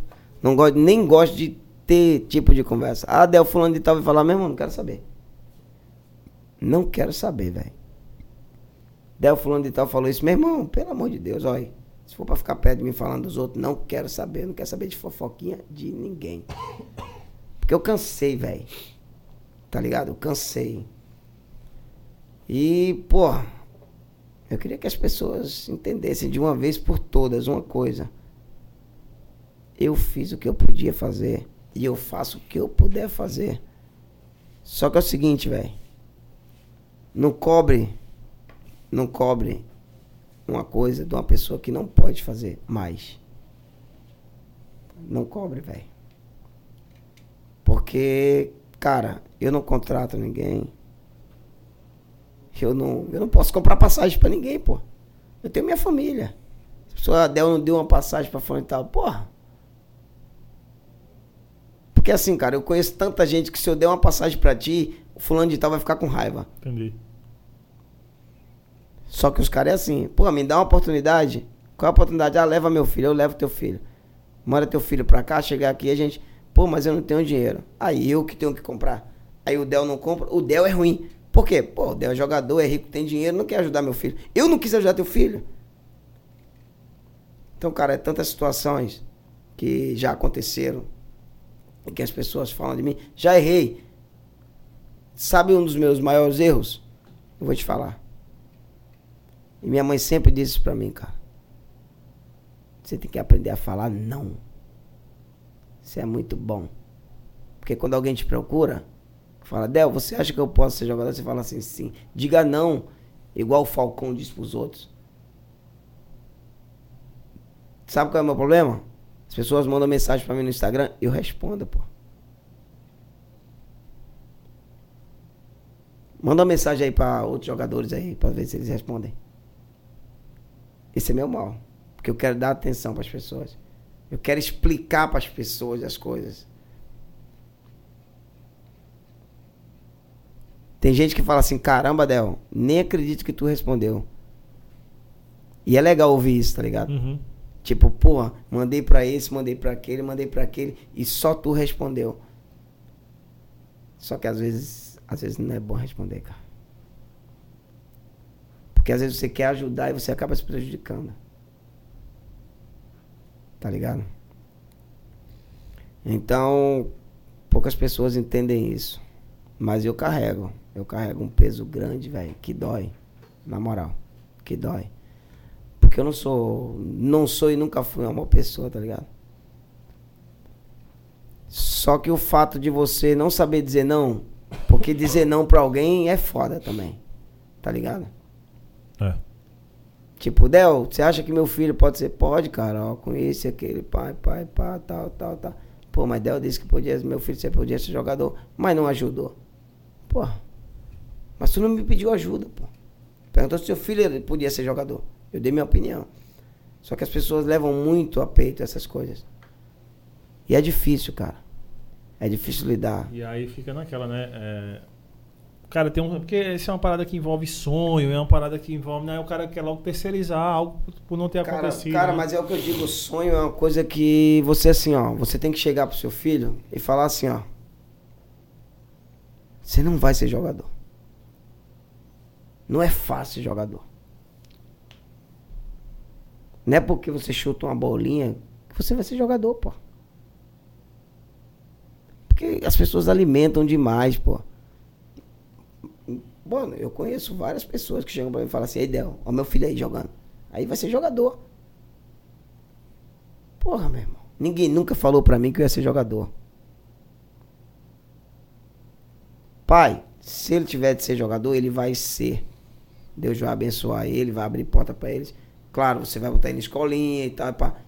Mas não fica alimentando um negócio que É porque isso é muito. É o som do pai, né, mano? O som do pai aí. é- Justamente. não, é, nem o- não é o som do pirraia, é o som, o som do pai, né? Aí depois que não dá certo, se decepciona. O pai e o pirraia, porque o pai cultivou isso no pirraia. Cultivou isso. Entendeu? Então assim, quer ser jogador? Treine e vai. Treine e vai. Ó, é difícil pra você. Porque é difícil, pô. Porque é difícil. Porque se fosse fácil, todo mundo queria jogar bola. Todo mundo era. Então assim, as pessoas têm que parar disso, pô. De criar falsas expectativas. Não dizendo que o cara não vai jogar bola. Não é isso, pô, que eu tô falando. É mostrar a realidade. É isso, é isso, é difícil. E pronto. Mas é complicado, cara. Mandar um abraço aqui pra todo mundo que passou na live aqui. Esse papo tá, no, tá aqui no YouTube, né? Mas vai ficar no Spotify, no Disney, toda a plataforma de áudio. Gleide, Bruna, a galera do podcast nordestino aqui, Nielso, Walter, Eugênio, Hamilton, grande Hamilton, é, Ézio, Wagner Case passou aqui, Igor Leitão e Rafael Chaves mandou aqui. Diego Leitão jogava bola demais. Rafael passou aqui. Lembro das antigas, um jogo lá na Praça São Gonçalo, Del versus Nando. Era uma rivalidade boa e jogão. Rapaz, E Del versus era- Nando. Nando tem 2 metros de altura. Eu 1,50m. Meu amigo. Mas era, tinha, É tinha essa. rivalidade demais, pô. Principalmente quando o Nando voltou, assim, que o Nando jogou fora há muitos anos, né, velho? Nando, quando- quem conhece Nando Negão sabe que o Nando é craque, velho. Aí ele voltou jogando no Salão Cristo Rei. A rivalidade, meu amigo. Mostra, mostra, mostra mesmo. Tá doido. Meu irmão, muito obrigado pelo papo. Espero que você tenha curtido aqui, cara. A gente gostou demais, cara. Gostou demais mesmo. Não tenha dúvida disso. E a casa tá sempre de porta aberta pra recebê-lo aqui, cara. meu irmão. Você tá em casa. E tamo junto aí. Agradeço a Sucesso, vocês demais pela oportunidade, meu irmão. caminhada Obrigado. aí, nos próximos desafios. Os que Obrigado, venham mais, que venham Valeu, mais títulos ainda. Como jogador, no futuro, como treinador e no que precisar, pode contar com a gente aí pra qualquer tipo de projeto que Se for Deus, fazer. quiser, se Deus quiser e que Deus abençoe o projeto de vocês aí. Parabéns. Pô, e mais uma obrigado. vez, obrigado aí pela oportunidade de Bom. poder mostrar um pouco da minha história. Ah, Pô, nós agradecemos. junto, nós que Bruno que já foi. Júnior aqui, nosso produtor moral aqui, todas as bandas de João Pessoa, esse rapaz produz aqui. É, aí sim. Yuri, nossa produção espetacular. Vitor, quem tá ali, Eric. Guma tá nas áreas aí ainda? Já foi embora, Já graças foi. a Deus. Mas tava por ali. Todo mundo, galera, obrigado demais pela Alan. audiência. Alan. Alan, Ézio, eu disse não, os que estavam ali. Ah, tá.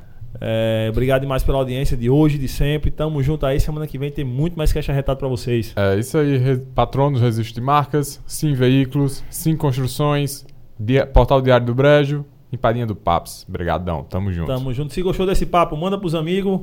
Se Sim. não gostou, Manda pros inimigos. todo mundo fica sabendo, né? Conhece alguém que gosta de Del Futsal? Manda esse papo. Manda Ah, bicho. Del é muito foda, tal, não sei o quê. Conhece uma- alguém que não gosta dele? Manda Manda, duas vezes, que é porque vai ficar sem gostar dele mais ainda. Mas mande, viu? Gente, obrigado demais. Tamo junto. Del, mais uma vez. Valeu, Valeu irmão. É nóis. Valeu, valeu. Show. Valeu.